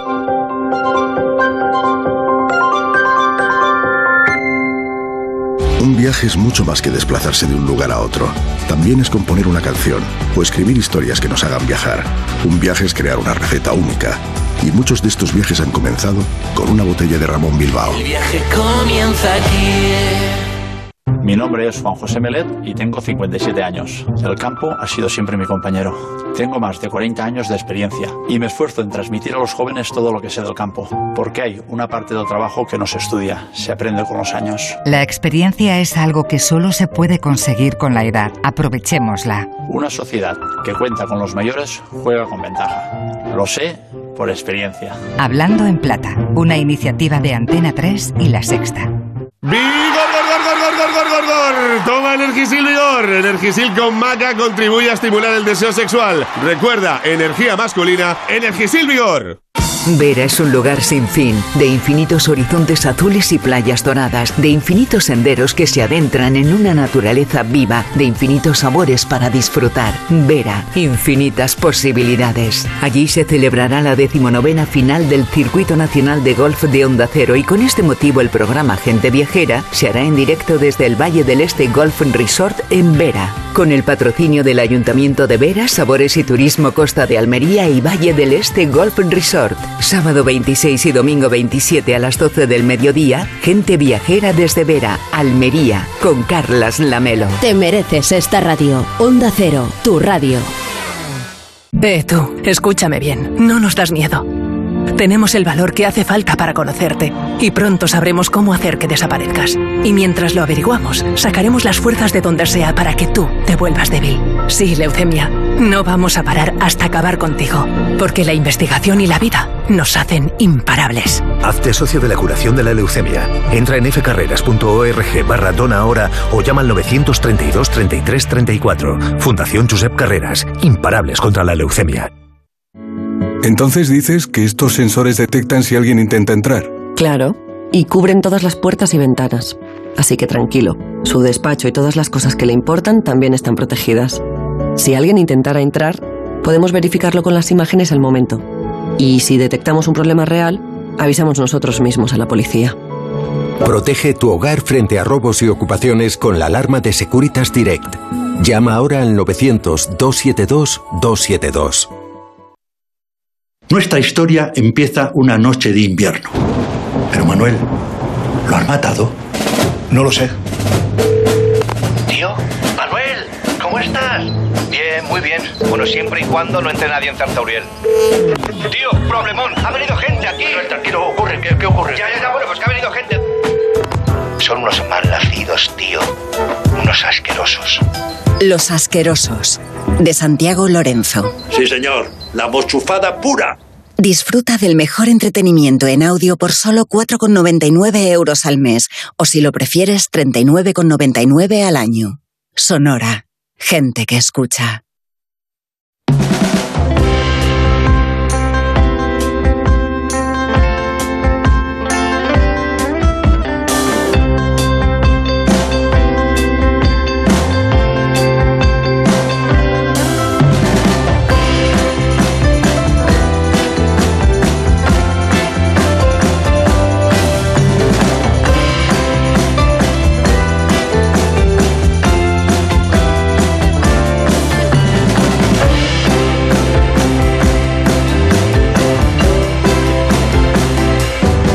pasan ya tres minutos de las once y media a las diez y media en Canarias. Eso significa que aquí empieza otro tipo de tertulia.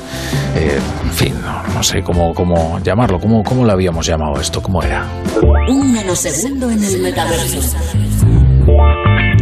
Karina Sedborgo, ¿qué tal? Buenas noches. Muy buenas noches, Rafa La Torre.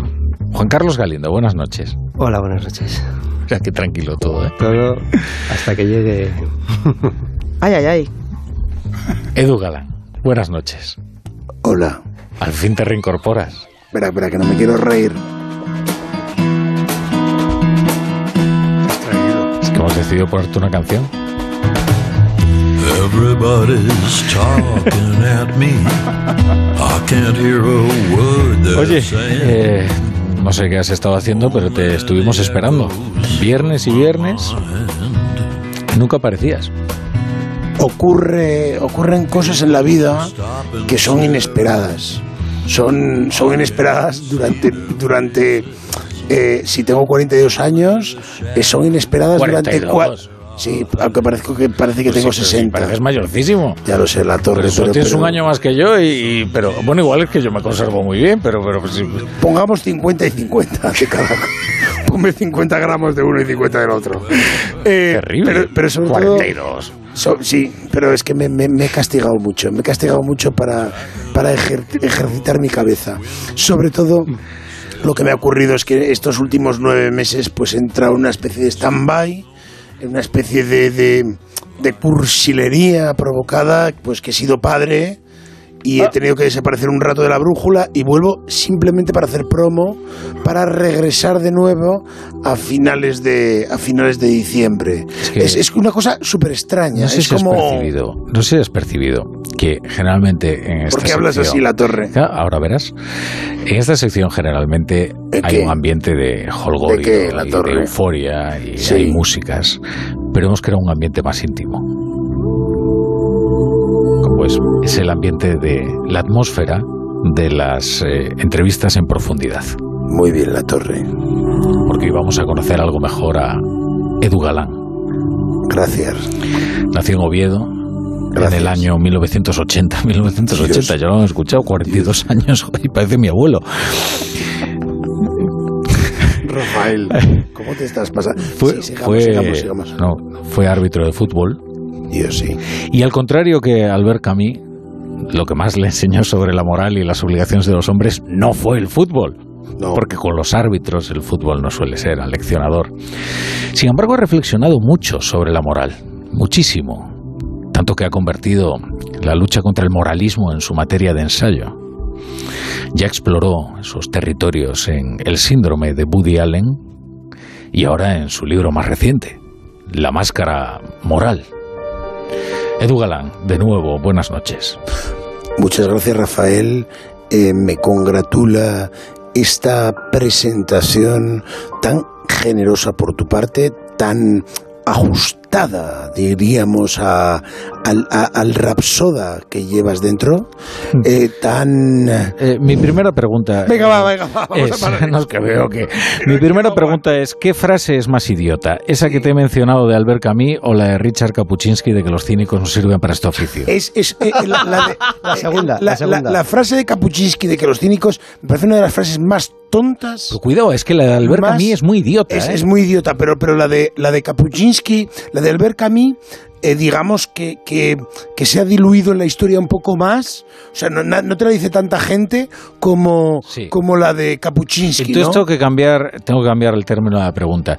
Eh, ¿Quién es más idiota? ¿Quién a estas alturas cita esa frase de Albert Camus o quien cita la frase de Richard Es Kapuczynski? más idiota quien cita la de Kapuczynski, que todavía sigue en boga, ¿no? Como, como, como esta idea que, que, que, que de pronto te encuentras una y otra vez, que ahora mismo, Rafael, eh, eh, yo estoy pensando algo y es violencia contra ti, ¿no? Ah, es, ahí es, vamos. es, es, es todo...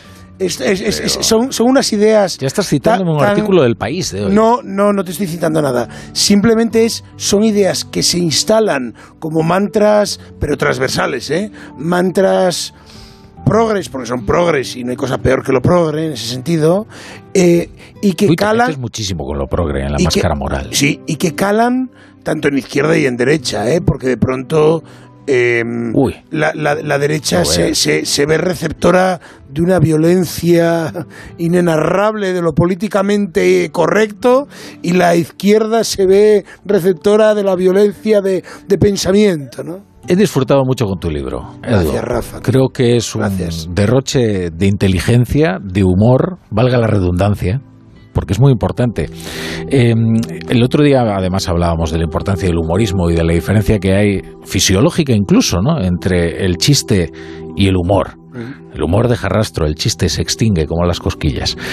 Eh, voy a leer, eh, voy a leer una parte de un extracto de, de la máscara moral. Dice, a tal punto ha llegado la sacralización de lo moral que ya se podría defender que el me gusta o no me gusta, ese mantra dicotómico que Mark Zuckerberg instaló en nuestras cabezas ha fallecido. Ahora ha mutado a es moral o es inmoral. El gusto se puede discutir, los valores morales no. Regreso al jamón, es que antes venía el jamón. Ahora valor nacional de lo español representante de una determinada moralidad. Se puede establecer perfectamente en esas coordenadas absurdas que a quien no le guste el jamón no es un buen español. No es que no te guste, es que la moral no pertenece al espectro del gusto. Sería incapaz de partida, incapaz de gustarle nada de lo bueno, de lo mío, por su falta de moralidad. ¿Y qué sentido tiene que darse con que un libro, un cuadro, una película no te gusta? Si eso no vale nada. La moralidad proporciona una nueva dimensión al juicio. Esta obra me parece que fomenta el maltrato. Luego dicha representación artística abandona instantáneamente su carril para instalarse en otro. Y esto sería un buen resumen y una buena sinopsis bien leído. de lo que del espíritu de, de este libro. Porque Edu Galán, ¿por qué, por qué no te relajas eh, y dejas de eh, ir como el salmón remontando la corriente y te dejas llevar y empiezas a hacerte selfies morales y a publicitar lo bueno que eres en las redes sociales? Ya, ya sabes que uno de mis grandes amigos es Andrés Calamaro, que, que me indicó el camino a seguir, que debe ser el del salmón. Es decir, debe ser el camino de quien de quien escribe y, y- suda, a pesar de que en este, en este texto cuando lo leías, sí, lo has leído mejor de lo que está escrito. Es decir, eh, me dolía al no haberte puesto algún punto por el medio y demás, ¿no? Pero bueno, entiendo que lo disculparás. Como, Eh, como diría Rambo, he leído cosas que harían vomitar una cabra, en pero- antena incluso. Pero, pero dejemos de hablar de Rajoy y sus columnas en el debate. Bien, No, est- no estoy nada de acuerdo con esto. es, es extraordinaria, es el De- de- Bueno, de- pero, pero la sublimación del estilo. Pero, que yo pero vengo de promoción no no, el libro además está muy bien escrito, Muchas gracias. moral. ¿eh? Muy- muchas gracias. Pero bueno, a veces los libros son para ser leídos y no para ser para, para ser eh, eh, leídos eh, en texto y no para ser recitados como has hecho tú. Pero bueno, fuera de esto, lo que importa es eh, por qué ocurre esto. ¿Por qué ocurre este desbordamiento de moralidad? Y lo que defiende este libro es que este desbordamiento de moralidad entra dentro de- de- del quehacer en el que estamos metidos todos transversalmente, que es el mercado de la atención. Y nada llama más la atención que, que demostrarte moral con respecto a tu grupo. O sea, porque la moralidad no es una cosa, eh, digamos, uniforme de cosas buenas, como si fuese un limbo, ¿no? Existe una moral de la mafia, hay una moral de la mafia donde estaría bien matar a alguien que hizo daño a tu familia, existe una moral catarí, existe una moral de Tebas, y existe tanto. una moral de... Entonces, con respecto a quien comparte tu moralidad, nada llama más la atención que demostrarte a favor de esa moralidad o en contra. Esa dicotomía de la que, habla- de la que hablo en, el, en este extracto que has leído. Ahora dejo que, te pregunten tus compañeros en el, en el metaverso, eh, pero em, a ver si tengo una intuición acertada eh, después de haber leído el libro. A mí me da la impresión de lo que a ti hace que te revuelvas, al menos originariamente, ¿no? contra el moralismo castrante, es tu afición a los stand-up. Es decir, a ti, en el fondo, te da miedo a que te hago en la fiesta. Sí, sí, sí, me, me- me da miedo a, a, mm, eh, un poco a, a lo que está ocurriendo y, y me gusta traerlo porque es que pasa cada día a lo que está ocurriendo con Pablo Motos, ¿no? En el sentido de que de que em, se arma una, una campaña del Ministerio de Igualdad donde se señala una escena que dicen que no es Pablo Motos, pero dice el de la escena exactamente el mismo texto. Y entonces cuando reprochas que esa campaña es equivocada, bu- rebuscan en los ¿Cuántos son? Yo lo, lo he mirado en Wikipedia, ¿eh?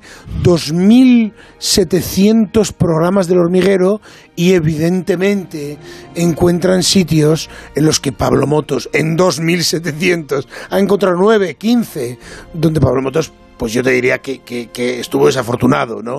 Mi problema, mi problema es que es que es, lo construyen ad hoc de una- con una hipocresía total y no señalan la hipocresía absolutamente machista de, la, de su amado líder, por ejemplo. No, porque la cuestión es que tú que disfrutas tanto con los... Y además has reflexionado mucho sobre ellos, ¿eh? sobre los cómicos, que en un género además dificilísimo, Sí, a mi difícil, juicio, que es plantarse ante una audiencia completamente en silencio, monologan, y no, no sé cómo se dice, monólogo. Sí, eh, sí, sí, eh, bueno, da igual. Da- hacen un monólogo y tal. Eh, y creo, tú que has reflexionado mucho sobre ello, que admiras además a muchas figuras de, de- de este arte, eh, el hecho de que pudieran eh, castrar su libertad a ti te fastidia, pero Me- te fastidia como espectador. Me, me molesta mucho que casten su libertad y me molesta mucho la utilización por parte de aquellos que tanto desde la derecha como desde la izquierda, pero especialmente desde la izquierda últimamente, desnaturalizan ese monólogo para utilizarlo en su favor y tener caza, tener caza mayor con la que vender, a la que vender a sus, a sus acólitos morales, ¿no? Entonces, de pronto cortan un trozo de, de mm, eh, Pepe Rubianes o de quien tú quieras, o da igual, puede ser cualquiera, puede ser cualquiera.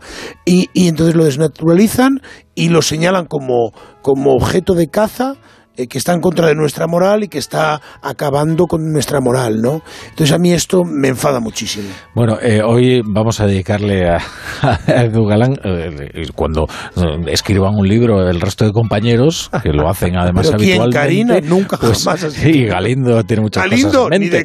Cuidado. Bueno, eh, podéis decir lo que queráis. Por ejemplo, Galindo empieza. Venga, yo lo primero que quería Pues decir si no es- quieres preguntarlo, me preguntes, le No, atacas da- o le dices eso es lo que intentaré, sí. me sigue dejando patidifuso tu capacidad para meterte en, líos y no sé cómo, cómo, puedes, cómo puedes sobrellevarlo, pero eso creo que merece más... eh, un programa entero casi para saber cómo puedes. Es que ni siquiera intentas salir de los jardines en los que te metes. Pero bueno, viendo, viendo tu libro, eh, yo quería preguntarte qué crees que queda, qué, crees que, qué sitio crees que queda entre la identidad y la moral, o mejor, entre lo identitario y lo moralizante. ¿Por qué es tan abrumador? Es que es, es- es- muy difícil. Yo creo que, que primero no, no nos podemos. Sería absurdo negarnos a esto, ¿no? A negarnos al juego, o sea, rebelarnos contra este juego, porque es que es abrumador.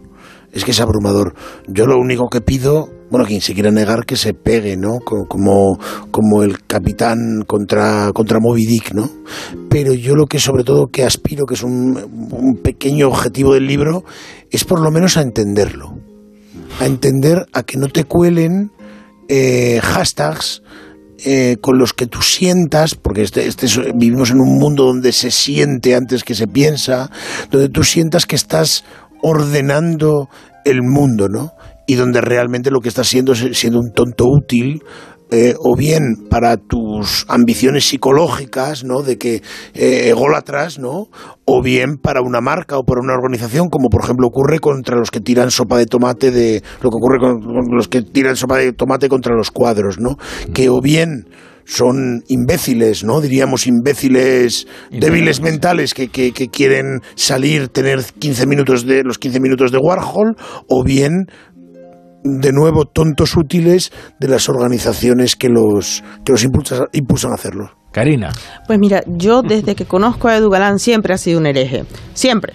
Y siempre se la ha estado jugando a ser un hereje. Y en este libro creo que, que, que apuntala un asunto que además está muy presente en la profesión, en la profesión periodística. Eh, creo que Galindo y yo compartimos en el periodismo cultural, que es uno de, los espacios donde más se ha dado, eh, digamos, el- un cierto fenómeno inquisidor y que tú abordas en el tercer capítulo, que es el, de- el del emprendedor moral, que Edu dice, bueno, que todo este comercio de lo moral eh, se desarrolla en el ámbito de la creación cultural, pero también en la política, en diferentes espacios, pero habla específicamente del periodismo cultural Em, y cómo se transforman determinadas tribunas de valoración de una obra, de una película, de una canción, en función de si es moralmente aceptable o no.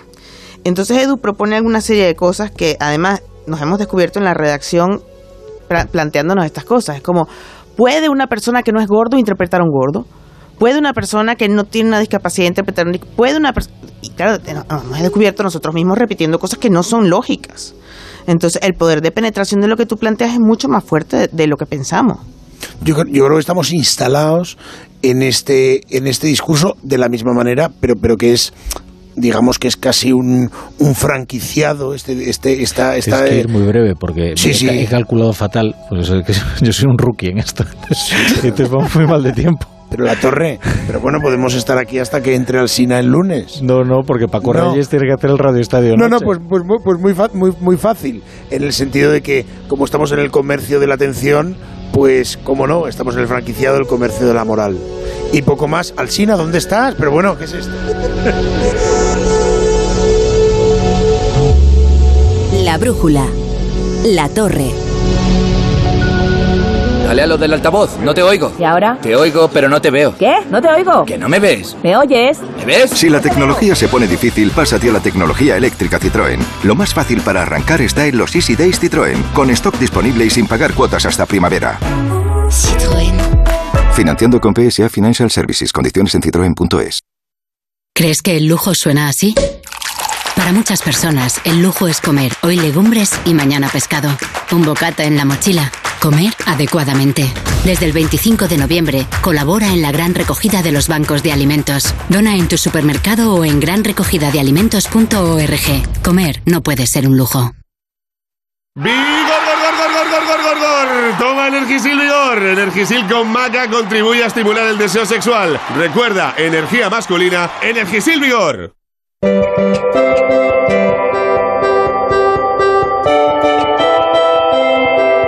Roberto Brasero, buenas noches. Hola Rafa, muy buenas noches. Bueno, vamos a inaugurar el fin de semana. ¿Cómo? ¿Con Mira, qué tiempo? Hemos tenido un aperitivo hoy viernes por la tarde que ya hemos visto el sol en buena parte de España. Vigo, la- el ranking de precipitación y dices, hombre, 50 litros por metro cuadrado, sí, pero ya a partir de mediodía no llovía y parecía el día y la noche, nunca mejor dicho. La noche por la mañana temprano cuando aún estaba precipitando y luego los cielos azules radiantes Pero sabes que en Vigo en Navidad no hay noche. por todo es radiante, ¿no? Claro. pues hoy lo que han tenido es un sol como el que luego ha avanzado también por el Cantábrico, parece mentira. Al final, mira, quien ha encabezado el ranking de lluvia ha sido San Sebastián. Bueno, y las tormentas que hemos tenido en Barcelona y Baleares. Pero incluso en esas zonas donde todavía hoy y ahora queda algo de precipitación, mañana se retira. Pueden ahorrarse el paraguas, mañana no lo vamos a necesitar. Viento fuerte, primeras horas Cataluña, Baleares todavía. Y las nieblas pueden aparecer Castilla y León o en Huesca. Y es lo único que puede empañar un poco ese cielo azul que pronosticamos para un sábado radiante. Y en este caso no por las luces de Navidad, que ya no solo en Vigo, sino en otras zonas de España están luciendo. Pues disfrútalo mucho. Bueno, abrigados a primera hora, que ahí sí se nota el frío, pero después a disfrutar el fin de semana, Rafa, la Tower. Hasta el lunes.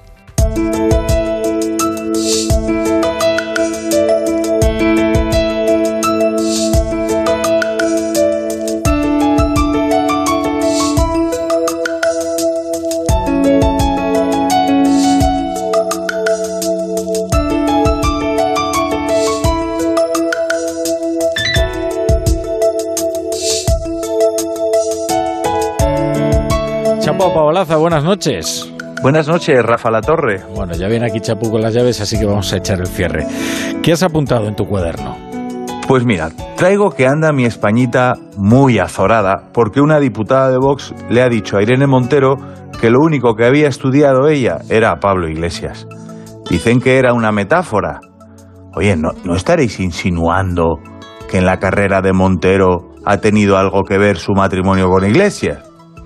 Está muy feo adscribir méritos sentimentales a la carrera de nadie, incluso de alguien de Podemos, un partido de cuya historia se puede seguir el rastro por la ropa que hay tirada en el suelo. Si el amor mueve el mundo, a ver cómo no va a mover la política. Mi amigo Borja dice que España es una auténtica follacracia, pero está feo ponerlo en el diario de sesiones. Irene es ahora poco menos que Juana de Arco, de lo que ella llama violencia política. Que ellos inventaran los scratches y aquello de lo personal es lo político, la verdad es que no justifica hacérselo a ellos. Y tú estarás pensando, la violencia política es como todo, asimétrica. Irene Montero ve violencia política en la grosería de Vox, pero no en las amenazas, las palizas y el matoneo ideológico de la izquierda Berchale, que mataba hasta ayer.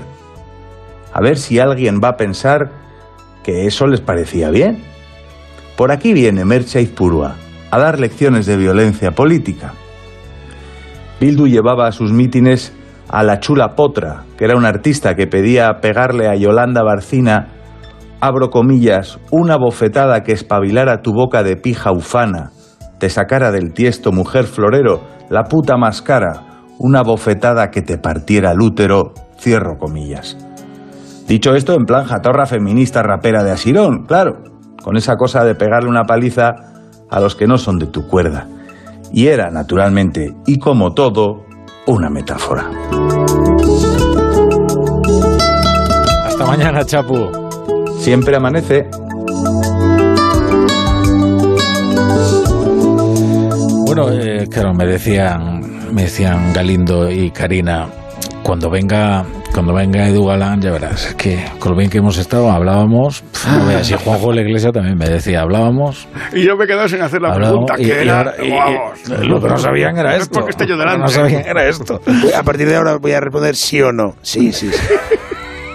Es que has reventado todo el espacio. No, no. Bueno, la máscara moral de Sí, Edu Galán. sí, sí, Nos sí. ha gustado mucho. ¿eh? Y además eh, dejarán... En fin. Sí, eh, sí, sí. sí. Una- ¿Te puedo hacer una pregunta Sí, muy rápido? Rápido. Eh, Sí. Edu suelta comentarios fortísimos en el libro, pero pone, separa entre unos y otros corazoncitos negros. ¿Por qué pones corazoncitos negros? Sí, sí, sí. No, no, tienes 20 segundos para contestar. Pero ¿por qué no poner corazones? Porque así, aunque sean negros, se agradecen en la lectura. Poner un corazoncito entre... entre Son picas son ramo, ironías, eso, son ironías Ironías. eh, a, para- a partir del texto. Claro. Y están escogidos dónde se ponen. Ah, bueno, si quieren ustedes eh, aprender cómo el moralismo se convirtió en un valor publicitario, y es verdad, aquí. Bueno, hasta el lunes. Que vuelva la brújula. Ahora se quedan con Radio Estadio Noche, con Paco Reyes. No se lo pierdan, que ha habido mundial, ¿eh? La brújula. La torre. Si es retraído, necesita hablar.